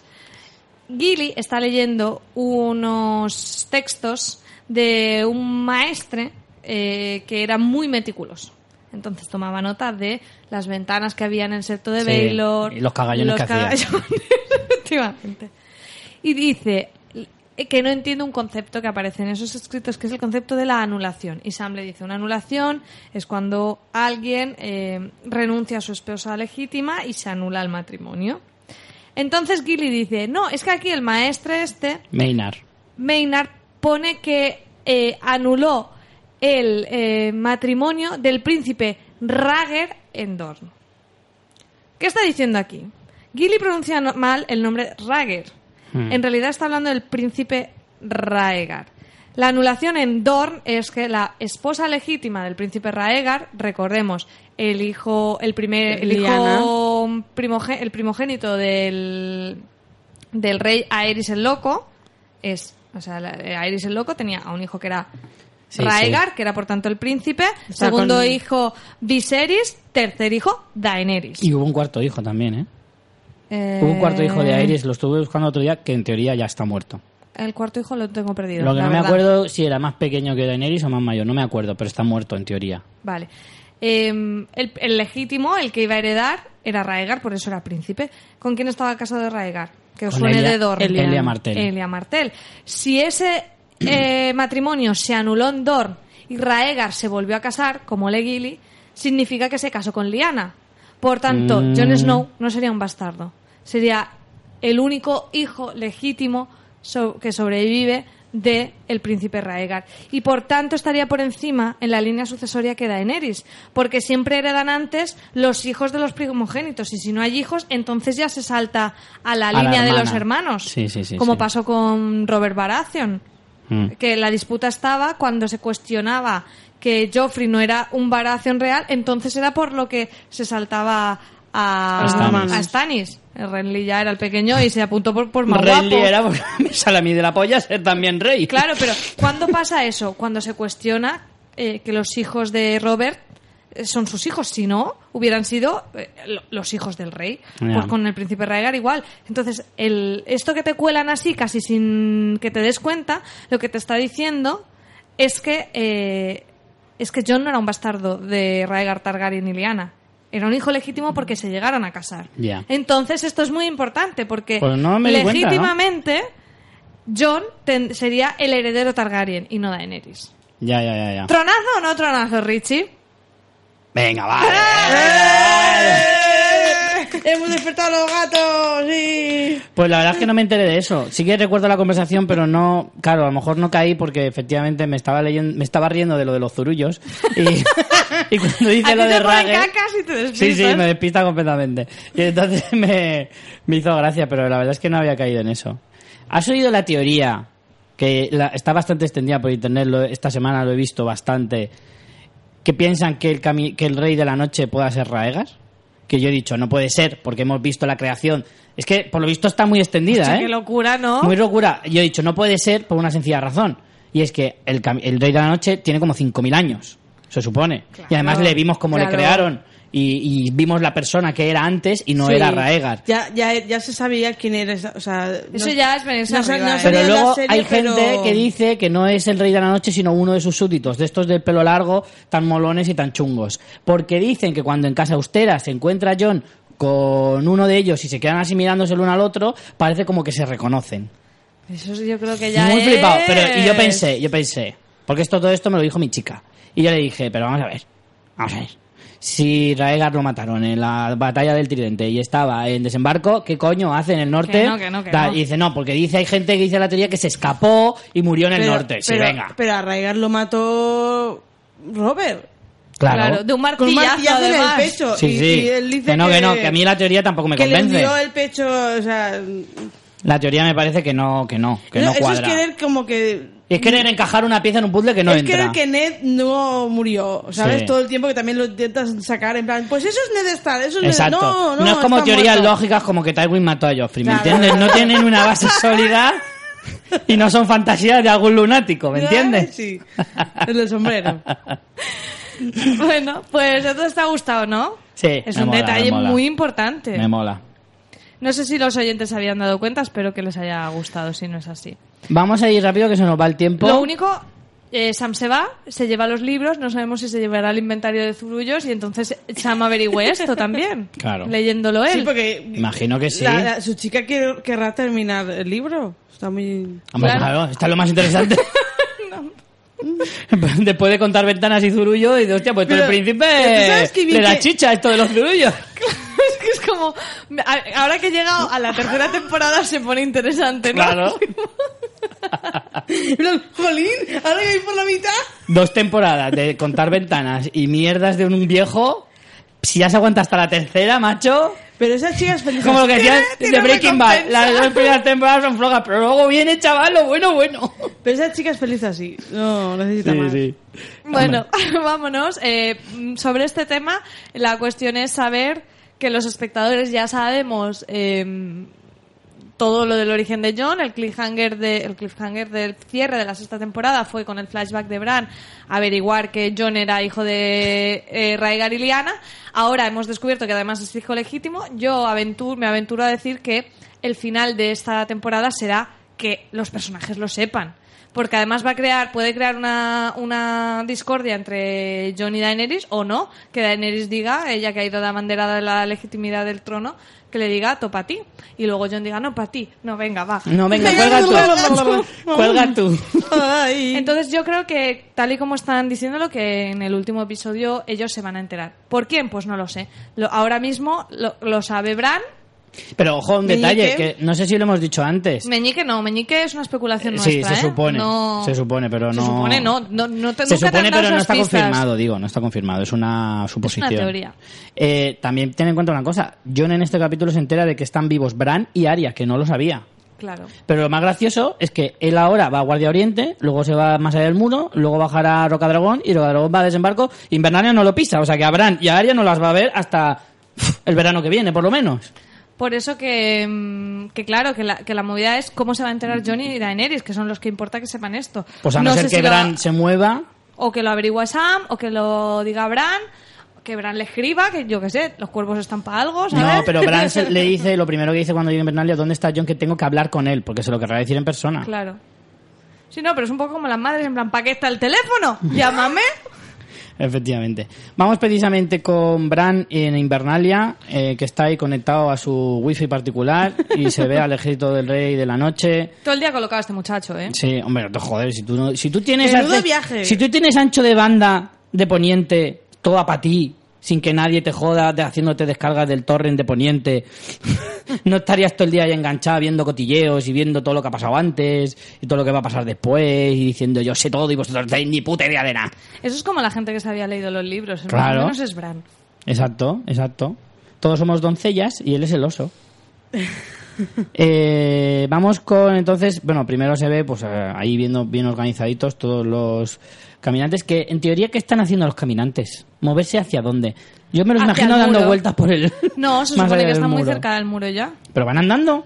Hombre, claro. Quiero decir, o sea, desde donde estaban bien en línea recta hasta el muro, Eso es. muy despacito, ¿eh?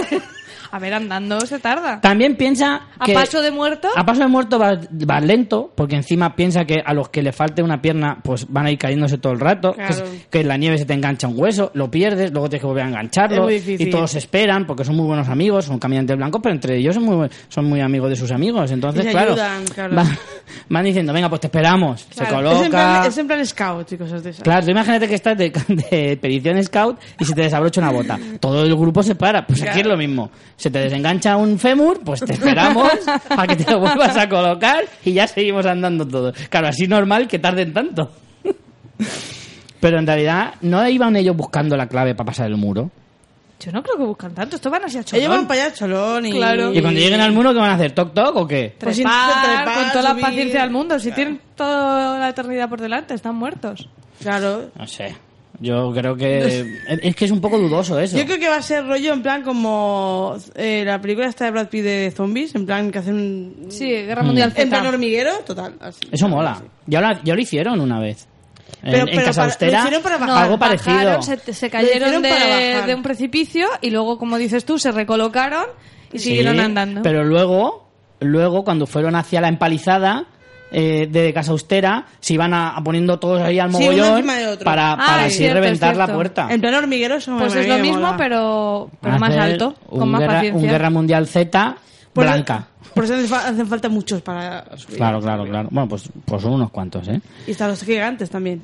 Entonces manda Bran su mensaje a todos, que eso ya lo hemos hablado, y luego tenemos esa revuelta, una especie de golpe de estado chiquitín entre, o intento, de, de los pequeños, bueno, no es un golpe de estado, sino que las casas empiezan a mm, rebelarse un poco y a inquietarse un poco porque el rey en el norte no está en el norte. Que pensabas que son los del norte también, Sí, ¿eh? también es como, que déjame vivir.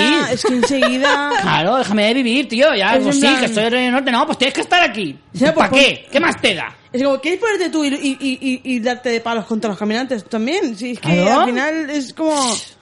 De verdad. Además está Sansa que lo está haciendo puta madre, ¿qué te estás quejando? Podía Lo que pasa es que aquí hay debate, ¿no? De si Sansa hace bien o mal. Porque Sansa eh, ya quería matar a los chiquillos aquellos por traición y aquí esto es como una especie de rebelión. Están diciendo, pues ojalá tendríamos que haberte elegido a ti. Y Sansa a lo mejor tendría que haber sido más implacable ahí al defender a John. Que es lo que luego Arya le recrimina. Yo, sin embargo, pienso que, que puede leerse desde la lectura totalmente contraria. Y es que con John ha aprendido a estar un poco más En calma. en calma y decir, bueno, tampoco voy aquí a, a cualquier comentario en, una, en un salón a tomarlo como una rebelión, porque entonces nos quedamos aquí solos. Claro. Y simplemente les dice, o sea, ella demuestra su, su, Sus confianza, su confianza en John, pero tampoco monta un pollo. No sé, Aina, ¿tú cómo lo ves? ¿Tú ves que lo hace bien? Hombre, lo, que no puede ir haciendo es cortándole la cabeza a todos los que se rebelen, porque entonces se queda sin ejército y sin nada. Y que no es una rebelión, que es un, no es una un rebelión, comentario se ponen- desafortunado, ¿no? Se ponen, se nerviositos, en plan, enseguida, mira, a ver quién lo dice primero. Y claro, pero como Arya está medio loca, que quiere matar a todo el mundo, pues su única solución es matar a todo el mundo. Pero es que no puede ir a, no puede hacer eso, tiene que... A ella, le- a ella le funciona, ella ha aprendido mucho de Cersei en ese sentido. Eh, Sansa, digo, a un poco a eso, a controlar a la gente y, y, y saberlos llevar. Claro, lo que Arya le recrimina es eso, que tenía que haber defendido más a John y que en realidad ella lo que quiere es eh, quedarse con el poder, ¿no? Le dice, siempre te gustaron las cosas bonitas porque te hacían sentirte superior. Y yo creo que eh, Sansa en cierta manera tiene ese deseo, pero lucha contra él y antepone su deber a eso. Yo creo que también. ¿Tú cómo lo ves? Sí, sí, yo también lo creo. Creo que al final se está intentando generar una polémica que no es tal. O que se está intentando mostrar eso, pero... Somos Sansa Team todos, ¿no? Sí, Sí, yo, sí, quiero, vale. quiero pensar que efectivamente que Meñique está mal metiendo, que además con, con la nota esa, que yo al principio no la entendía muy bien, yo digo, ¿esa nota de dónde sale? Ahora Firmada lo, por Sansa. ahora lo explicaremos No porque, entiendo. no, porque con los subtítulos ponía una cosa que no era y no te aclarabas si no te lo buscabas luego. Ahora lo explicamos. Entonces, claro, con todo ese rollo, con la, con la trampa de Meñique y tal y cual, que vamos, que se veía a la legua, creo que la única que no la vio fue la pobre Aria, pero macho, se veía desde, desde, desde la otra punta de Poniente que le estaba haciendo una A trampa Meñique, clara. a Meñique no le vas a timar. Claro que no. es que... Claro que no. Entonces, yo creo que se está intentando hacer mm, como muy palpable esa polémica dentro de la casa Stark, pero que en realidad no es tanta. Y que yo no creo que vaya a llegar a tanto. O sea, no, no creo que Sansa vaya a llegar a rebelarse contra Jon de forma muy clara. No, Ni yo- contra Sansa. Yo creo que sí, ¿eh? Yo más posible. Yo, mira, ¿sabes lo que creo Sansa. que va a pasar? Que Yo- de esto se está haciendo para desenmascarar a Meñique. Creo que eso se está haciendo para hacer caer a Meñique en la trampa. No digo que sea aposta de Aria, pero que la serie lo está haciendo para al final mm, eh, desenmascarar a Meñique delante de la familia Stark en el sentido de cuando Aria, ahora que ha encontrado el mensaje y le vaya a reclamar cosas a Sansa, Sansa al final se dará cuenta de que Meñique, por muchos hombres que tenga, nunca te podrás fiar de él. Y que hay que quitárselo de en medio cuanto antes. Yo espero que sea eso, porque lo que sí que estoy viendo es que al final Meñique lo que busca, es, como él dice, es el caos. Y va a buscar Sí, todo el tiempo el que caos se- es una escalera, ¿no? que se confronten Arya con, con Sansa y acaben allí a, a leches. Pero Yo creo que es eso, que como con Sansa no ha podido por alianzas, ha dicho, pues ahora uso a Arya para liquidármelas a las dos. Como Arya no va a tener aspiraciones de quedarse, el otro está colgado, si se carga a Sansa y luego se va, pues me quedo aquí y yo manejo el cotarro. Pero pensar que Arya va a cargarse a Sansa. Arya está muy colgada, Pero ¿eh? eso es demasiado Ya. suponer, o sea, es- eso meñique es jugarte mucho el todo por el todo. no, pero puede haber una confrontación seria. Mm, Llegar a pensar que, Sa- que Arya mate a Sansa es muy heavy. Yo creo que ni por esas. Y es más, mucha gente se lo impediría. Bueno, es verdad que Arya es una asesina profesional y que si ella quisiera mataría hasta el Papa. Pero en realidad me parece demasiado exagerado y Arya no puede llegar a ese nivel, yo creo. Yo espero que sea lo que tú has dicho de que es las una más para, Yo creo que sí. para estar en contra Yo creo que van a- van a Meñique. hacer el problema frente- es que aquí Arya y Sansa no se conocen de nada, porque pensar que han estado pues 7, 8, 10 años, no sabemos exactamente cuánto tiempo separadas, han pasado de niñas a mujeres, que eso ya de por sí la gente cambia un montón, y encima con todo lo que han vivido ellas. Entonces Arya tiene unas ideas respecto a Sansa que no tienen nada que ver con la realidad de la mujer que es. Sansa ahora. Es que yo lo que creo es que lo que va a ocurrir es, la serie no nos va a mostrar cómo Arya y Sansa descubren que es una trampa de Meñique. Y entonces van a hacerle una trampa a ellas a Meñique, sin, que, los, sin que los espectadores lo sepamos. ¿Sabes? O sea, sin Pero mostrarnos. eso sería bonito, porque a mí no me apetece que estén peleadas. Claro, yo lo que creo es que Arya y Sansa van a decir, mira, pasa esto. Lo van a aclarar. Y Sansa va a decir, esto es una jugada de Meñique. Vamos a intentar jugársela entre las dos a Meñique. Y de esa manera van a conseguir quitarse a Meñique de en medio o, o desenmascararle o hacer que huya o lo que sea. Pero yo creo que no va a acabar en enfrentamiento bestia o, o determinante entre Sansa y Arya. Creo que al contrario, que las va a juntar más. Esperemos que sea así. Bueno, y sobre el plan al que estábamos haciendo alusión, es que Meñique le tiende una, tia- una trampa a Aria, a- le hace ver que está trapicheando con información y que recibe una nota que es la única copia que hay en Invernalia de un mensaje que luego descubrimos. ¿Qué pasa? Que en los subtítulos no se lee bien y pone algo así como que es eh, eh, Jo- John... eh, como Que le da las gracias a, a está, Cersei. está muerto o algo así, no se entiende. Bueno, la nota no es ninguna falsificación ni nada de esto, es una nota real que en la, pues no sé si mm, segunda temporada o así, Cersei le obliga a ma- a mandar, eh, le obliga a Sansa a que se la mande a Rob. Y la nota decía así, Rob, te escribo con pesar en el corazón. Nuestro buen rey Robert está muerto, muerto por heridas que recibió en una caza de jabalí. Padre ha sido acusado de traición. Bueno, esto es la primera temporada. Conspiró con los hermanos de Robert contra mi amado Joffrey y trató de robar su trono. Los Lannister me tratan muy bien y me dan todas las comodidades. Te ruego, ven a desembarco del rey, jura fidelidad al rey Joffrey y evita cualquier conflicto entre las grandes casas de Lannister y Stark. O sea, esta nota es real, pero la escribió, como decíamos, Sansa en la primera temporada, coaccionada por Cersei. Aparte que Sansa era una chiquilla, y lo ponen ahí para que. Ah, Meñique lo pone ahí para que Arya piense que no, que Sansa no es leal a John y que incluso pudiera estar eh, con Confabulando para quedarse, con, sí. con Cersei Exacto.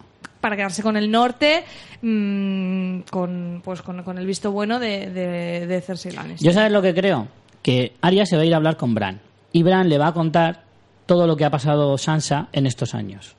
Entonces, de esa manera, San- eh, Estaría va a descubrir que Sansa es fiel, que no para nada eh, está con, con Cersei y va a atar cabos y va a decir, vale, esto es una treta de Meñique, va a ir a Sansa, se lo va a contar y entre las dos van a hacer una trampa. No vamos a ver todo esto, pero eh, creo que es mi teoría, es que va a ocurrir así. Pues estaría, estaría guay, hombre, sobre todo que pillen ya a Meñique, aunque perdamos a un gran personaje. Mm. Bueno. Porque de, de esa manera Bran puede interceder sin hacer demasiado, en plan, mm, como yo sé toda la información, mm, lo pongo todo fácil. Se lo va a contar, a lo mejor en una conversación fuera de contexto. Más por empatía que Sí. por, porque entienda que no puede estar con Cersei. Exacto. que, que porque desvele algo súper crítico y tal. Eh, bueno, pues como decimos, eh, terminamos con esa maravillosa escena en Guarda Oriente, el castillo del muro que da título a este episodio, en el que tenemos a este, este escuadrón suicida con siete personajes, cada uno de su padre y de su madre. Tenemos por un lado a, la- a los personajes que estaban en la Hermandad sin estandarte, donde tenemos a El Perro, a Toros de Mir y a Beric Dondarrion. Toros de Mir, recordemos, es el, el sacerdote Dote rojo, de Rolor. sí. Y Beric Dondarrion es aquel que había resucitado tantas veces, al perro. Y luego en el otro lado de la reja tenemos a Gendry, tenemos a Ser Jorah, tenemos a Tormund y tenemos a Jon. Allí todos tienen mierdas unos de otros. Tormund se enfada con Ser Jorah porque su padre era el Lord Comandante que perseguía Sí. a su pueblo. Gendry dice, estos son los que me vendieron a Melisandre para que me pusiera las sanguijuelas. Cuando yo pensaba que había pillado cacho, mirad lo que me hizo. Y John dice una gran frase. Y además. no sé si hay alguna rencilla más, pero están todos peleados, básicamente. Yo recuerdo esas dos. El perro, a lo mejor también con Gendry cuando estuvo en desembarco o alguna de. No sé, recuerdo, pero no vamos, sé. que no se llevan muy bien. Entonces es maravilloso porque... Eso porque- parecía la casa de Gran Hermano, macho. Sí, porque eh, mm, John dice, bueno, tenemos que trabajar juntos en esta misión y Gen dice, bueno, ¿esto cómo será posible? Y la respuesta de John Lapidaria es porque respiramos, ¿no? Nos dice claramente que... Estamos en el mismo eh, equipo que solo por esta que razón. ba- los bandos ahora están claros, son los vivos y los muertos y todas estas tonterías hay que dejarlas de lado. Y al final, este pequeño grupo de personajes, que además casualmente son siete, ¿no? Ese número que tanto se repite en la saga, eh, son un poco la metáfora de lo que va a tener que pasar con las casas, ¿no? O sea, aquí vemos mm, personas individuales con problemas personales entre sí que tienen que superarlos para luchar juntos y lo que deberemos ver será lo mismo a nivel de las casas, casas que tienen enemistades históricas que las tengan que dejar de lado para luchar contra el ejército de muertos.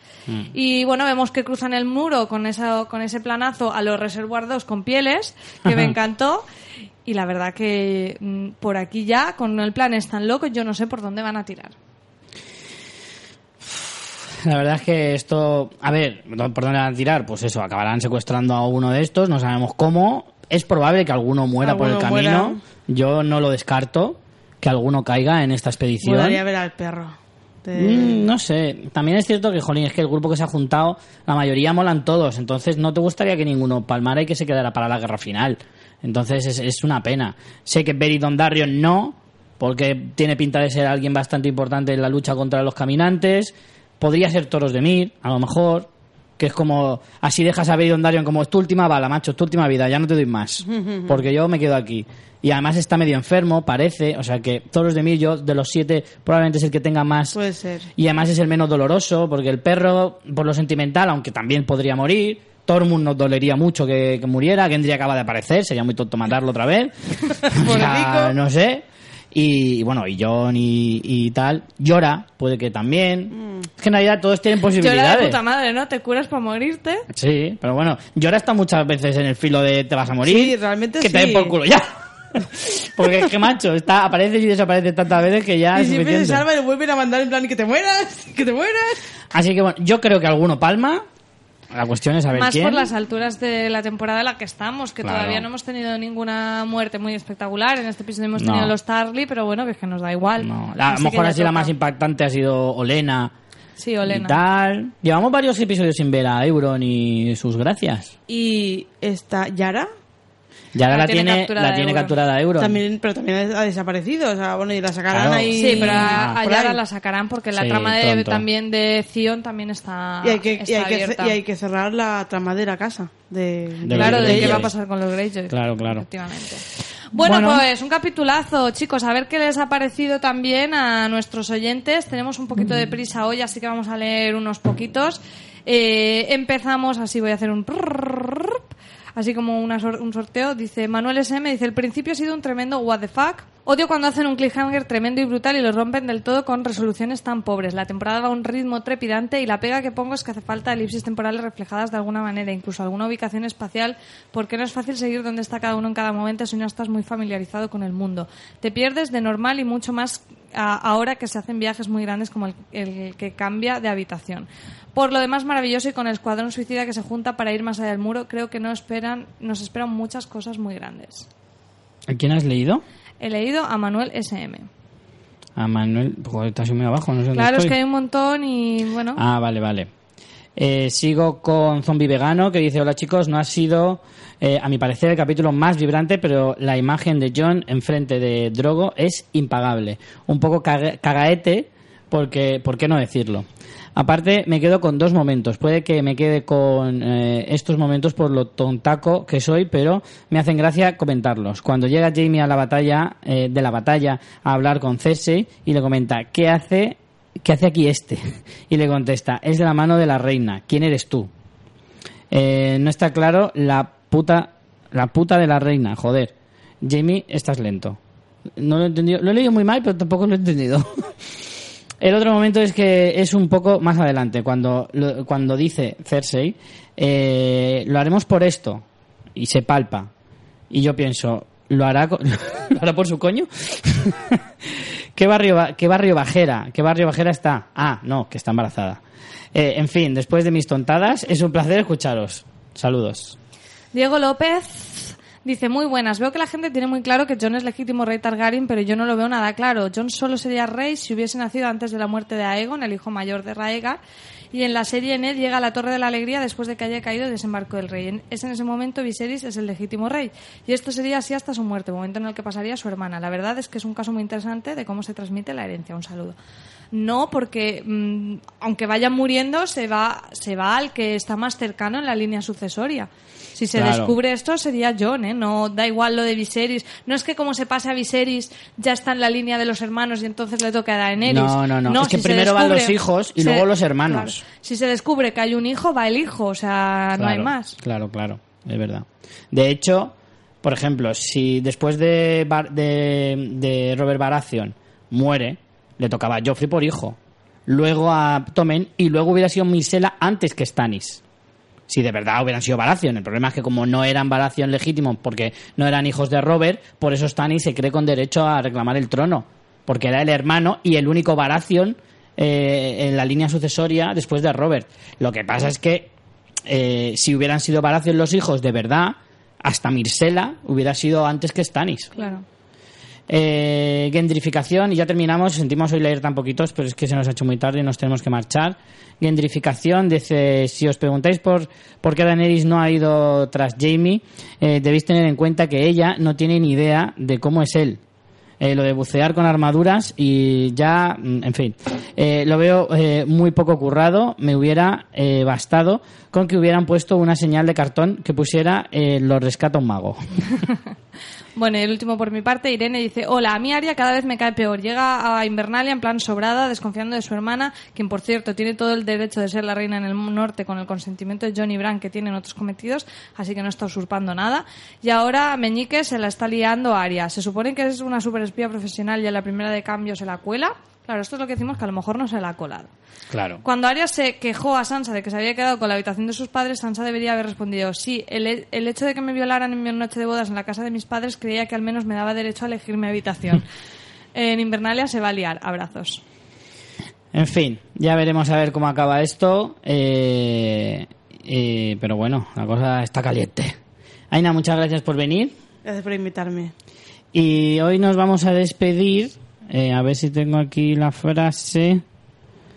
Uh, uh. Vale, yo digo la frase y tú de quién es. Sabrás de quién es, no te preocupes. Bueno, pues gracias a todos. Nos vemos la próxima semana. Chao. Me he cansado de leer los logros de hombres mejores. Samuel Tarly.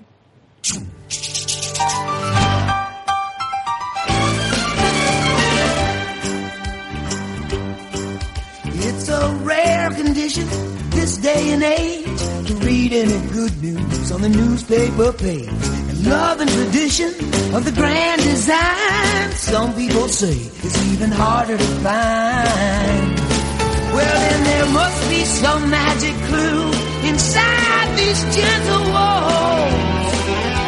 Cause all I see is a tower of dreams, real love bursting out of every scene.